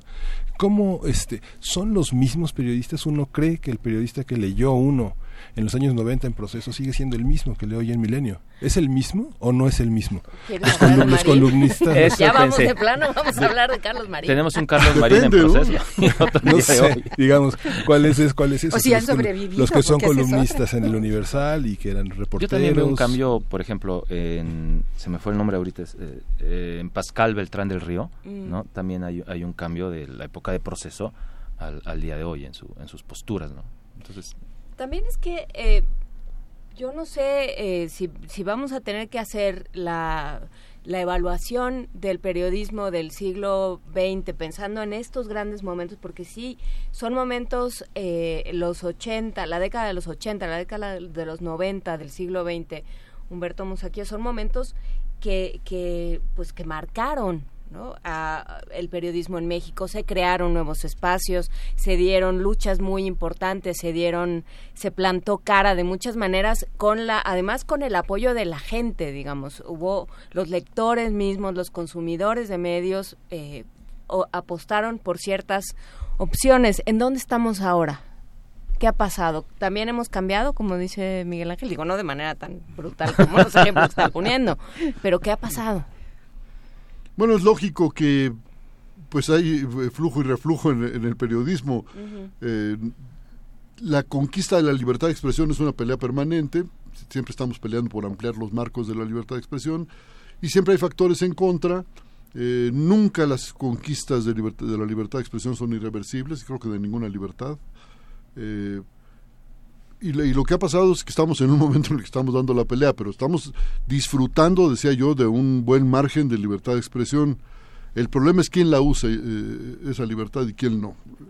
Yo creo que hoy podemos criticar directamente al presidente de la República, podemos criticar al ejército, entonces aquello que decía don José Pajés Yergo, fundador de la revista Siempre, de que en México había tres temas tabú para los periodistas, que eran el presidente de la República, el ejército y la Virgencita de Guadalupe, pues solo se mantiene para la Virgencita de Guadalupe, ahí de aquel que se meta con ella, ¿no? Pero hoy podemos criticar frontalmente al presidente de la República y no pasa nada. Eh, y podríamos hacer eh, no a los narcos eh porque si alguien critica a los narcos Ah, sí, así bueno. le va sobre todo en los estados Exactamente. Pero podríamos eh, antes de pasar a otro tema hacer la distinción entre censura y autocensura cómo distinguimos una de la otra yo creo que la, la censura inteligente es la que deja todo en manos de los que pueden ejercer la autocensura ¿Y cómo? Bueno, pues subsidiando los periódicos, dándoles dinero, haciéndoles ver que si cuidan mucho la información, los directivos, los eh, dueños, pues les va a ir mejor económicamente. Por eso la censura es tan, tan exitosa, ¿no? Y por otro lado tenemos el exceso de muchos comunicadores, que lo mencionaba Humberto, ¿no? Eh, el, lanzar adjetivos o lanzar juicios o lanzar interpretaciones sin ningún fundamento, sobre todo en la época electoral que vivimos el, día de hoy. Y entonces habría que recordar nuevamente a Francisco Zarco que decía que no hay que escribir lo que no se pueda sostener como caballero, ¿no? Y lamentablemente el día de hoy muchos eh, o algunos eh, comunicadores escriben cosas que saben que son falsas. Pero contra la oposición, que no contra el poder. Eso, esos periodistas corruptos, porque no creo que lo hagan por, su- por buena voluntad, se dedican a, a denostar a la oposición. Eh, porque es negocio. Alguien, alguien está detrás de ellos. Eso y ahí es evidente. ¿no? Y ahí están las listas que se han publicado de recepción de dinero por parte de ciertas personas. Bueno. Entonces, este, bueno, ¿Qué pasa con las líneas editoriales? Porque, bueno, una cosa es que... eh, es que cada quien tenga los apoyos y las censuras que quiera, pero también hay líneas editoriales en las diferentes eh, publicaciones. ¿Qué pasaba en el siglo XIX, Guadalupe Villa? ¿Cómo, cómo, se, cómo se organizaban? Pues eh, yo creo que no había una línea editorial, o sea, única, ¿no? Porque ahí tenemos a grandes escritores eh, que ejercían también como, como periodistas y entonces, eh, pues podemos encontrar de todo, o sea, los hasta donde yo sé, ¿no? Quizá este, mis compañeros de mesa puedan tener otra opinión, pero yo creo que era una, una libertad eh, que cada uno ejercía desde sus propios intereses. Me refiero a intereses culturales o sociales, eh, o políticos, ¿no? Este, que es distinto de lo que sucede hoy, creo. No sé, ustedes. ¿qué? ¿Cómo se organizan las líneas editoriales, Humberto Musaquio? Bueno, yo creo que eh, cuando se funda un periódico, pues más o menos sabe eh, quién lo funda, para qué lo quiere. Eh, hay periódicos que se fundan para proteger otros intereses, no necesariamente los del periódico, generalmente para defender los intereses de un político, de un grupo empresarial. Eh, por ejemplo, Uno más Uno era un periódico que no era cooperativa, era una sociedad anónima, pero los periodistas teníamos acciones en ese periódico. El 60% de las acciones eran nuestras, había un socio industrial que tenía el 40%. Hubo un momento en el que nos sentimos fuertes y el Consejo de Administración determinó, comisionó al director para que gestionara la recuperación del 40% de las acciones del socio industrial. Y lo que ocurrió fue que cuando las recuperó, se quedó con ellas. Y como ese eh, personaje tenía ya el 12%, pues el compañero del día anterior se convirtió en nuestro patrón. Y por eso nos salimos y fundamos la jornada.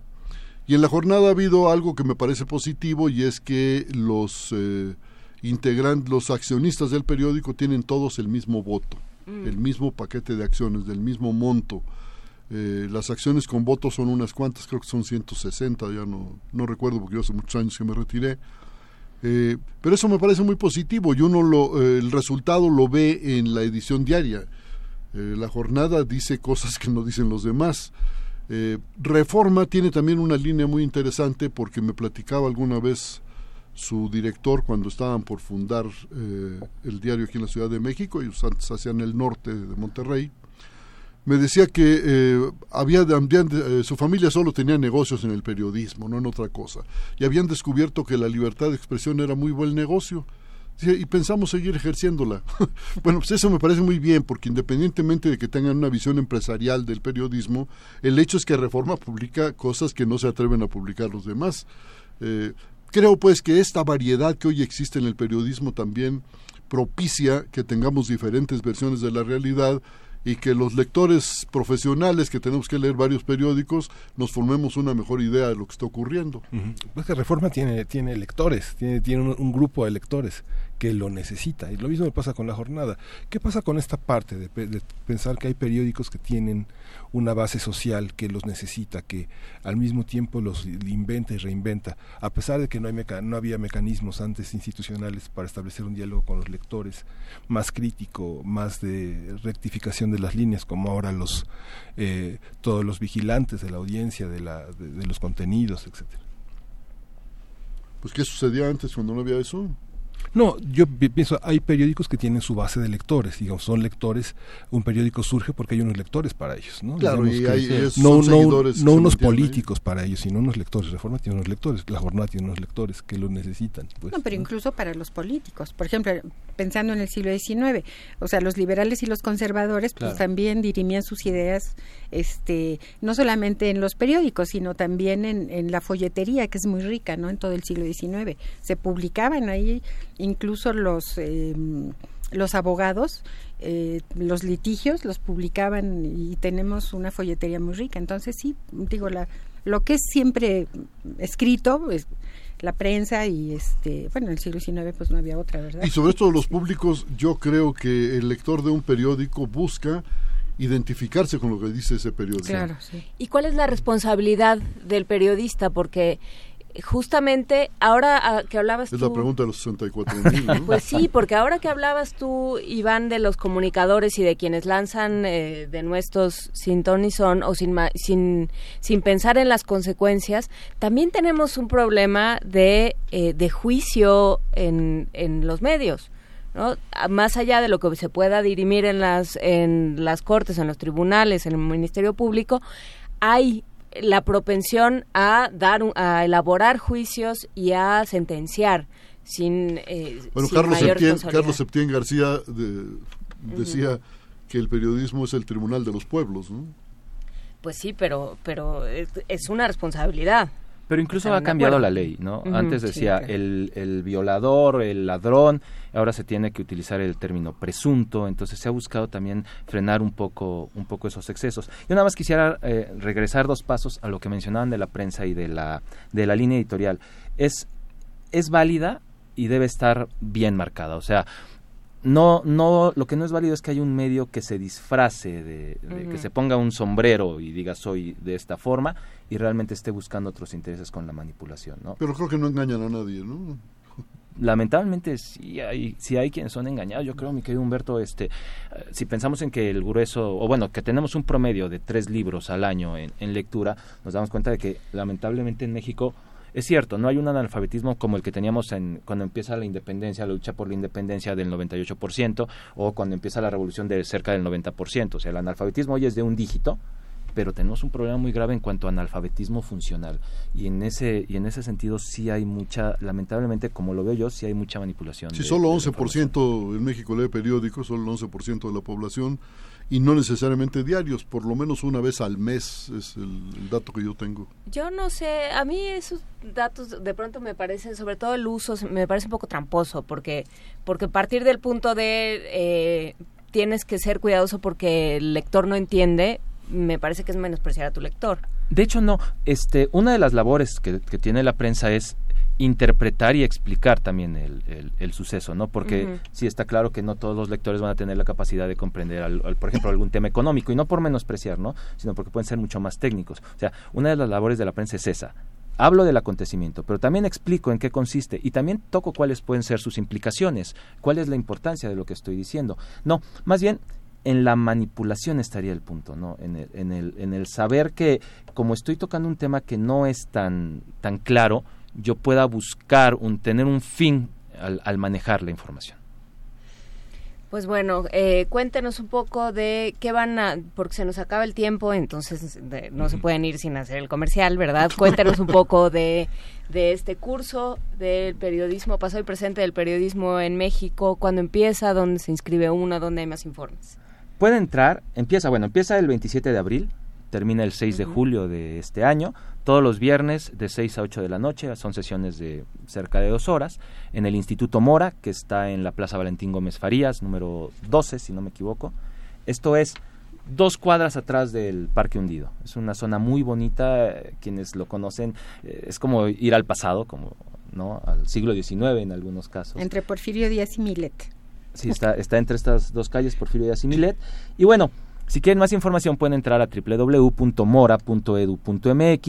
y está en, hay una sección que se llama Educación Continua, ahí, ahí hay más datos. ¿Quiénes van a estar? Bueno, ya escuchamos a dos de nuestros ponentes, también estarán Verónica Zarate Toscano, Laurence Cudart, eh, Ana María Serna. Ella tiene un libro en el que entrevista, entre otros está Humberto Musacchio, pero entrevista a varios periodistas eh, consagrados importantes de, de la actualidad. No se me fue ahorita el nombre, pero este, ¿no te acuerdas, Humberto? Eh, lo- somos muchos los Pero, que estamos en pero el libro, ¿cómo se llama? Tampoco me acuerdo. Este, bueno, es un libro lo bien vamos interesante. a buscar y lo ponemos en redes. De Ana María Serna, muchas gracias. Está John Ackerman, está Alicia Salmerón, Leonardo Curcio, eh, la doctora Guadalupe Villa, Jania Nobel, Fausta Gantús, El Fisgón, Alberto del Castillo, Raúl Sánchez Carrillo, José Luis Ortiz Garza, él se dedica al estudio de la prensa. De la radio. De la, sí, de la radio, perdón, de la, de la, de la radio, claro. Está también José Manuel Villalpando, está Carlos Guevara Casas, que hace periodismo de ciencia, Ana María Salazar, ella fue asesora de seguridad nacional de, de Bill Clinton, está Luis Roberto Castrillón, que desde hace años trabaja en desenmascarar noticias falsas. Está Luis Hernández, José Soto, Sergio Pérez Grobas, él es productor y va a hablar de la televisión frente a las nuevas tecnologías. Está Jorge Garralda, Hugo Valenzuela, que es director editorial del Economista, que va a hablar de cómo eh, se tiene que trabajar el periodismo especializado. Y está nuestro invitado también del día de hoy, Humberto Musacchio, que bueno, como comercial tiene un libro bien interesante, si les interesa la historia del periodismo, se llama Historia Crítica del Periodismo Mexicano y es un libro muy completo que parte de la premisa, me corregirá si me equivoco, de que la, la prensa y el poder siempre han estado en un conflicto permanente y, y que es positivo. Pues sí, se digo yo que es una relación tensa e intensa, no hay de otra. ¿no? Así debe de ser. Pues el libro al que hacías alusión se llama Se solicitan reporteros. claro ¿no? que sí, historia oral de la- del periodismo mexicano, ¿no? Sí, entonces bueno, pues ahí quedan todos los datos y pues muchas gracias a, a los tres, porque iba a decir a ambos, pero no, son tres, por haber venido esta mañana. Gracias a ustedes. ambos tres. Gracias. Gracias a ambos. Gracias. Vamos Gracias. a escuchar de Sui Generis las increíbles aventuras del señor Tijeras.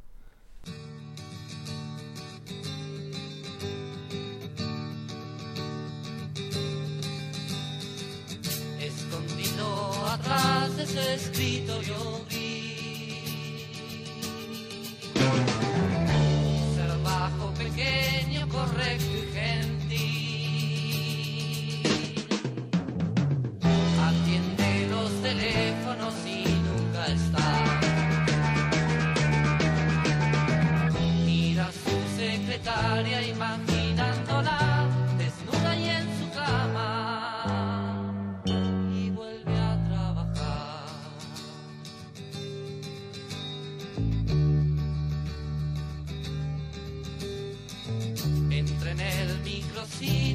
toma ubicación.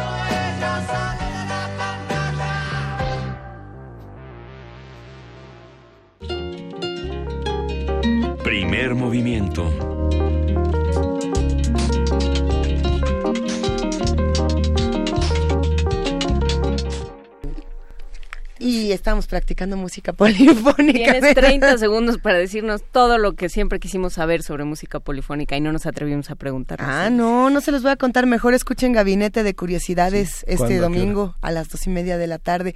La música polifónica es eh, polifónica, difónica o, o el overtone singing. Es un tipo de música en la que parece que una persona puede cantar dos notas al mismo tiempo. ¿Y eso cómo se logra? ¿Con canales de audio? Pues justamente lo que pasa es que nuestra garganta puede proyectar ese tipo de voz. Algunos le llaman el canto de garganta. Por ejemplo, en Mongolia eh, se usan tanto en hombres como en mujeres. Y en mujeres yo creo que el, el ejemplo es mucho más impresionante por, Por lo bajo lo gutural y lo bajo que puedes llegar. Este, oh, que, que también ah, está en muchos países. No lo voy a poder hacer. Ya Dice mejor Frida nos vamos. que dejemos de intentar el canto de garganta y mejor nos vayamos. Ya lo practiqué, ya lo estábamos practicando hace, hace un Es momento. el que se hace también de manera un poco casi como terapéutica, ¿no? Pues es que sí, justamente eh, se usaba de manera terapéutica, religiosa. Ya lo platicaremos más adelante, pero bueno, pues agradecer mucho esta conversación y por supuesto a todos los que forman parte de Primer Movimiento que tanto en Radio y TV UNAM el día de hoy se rifaron la misión. Muchísimas gracias. Te extrañamos mucho, Juana Inés de esa. Ya estoy de vuelta, nos escuchamos mañana. Muchas gracias a todos. Pues hasta mañana. Hasta mañana, esto fue Primer Movimiento. El mundo desde la universidad.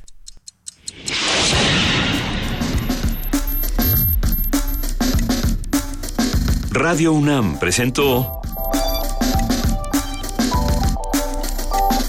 Primer Movimiento. El mundo desde la universidad.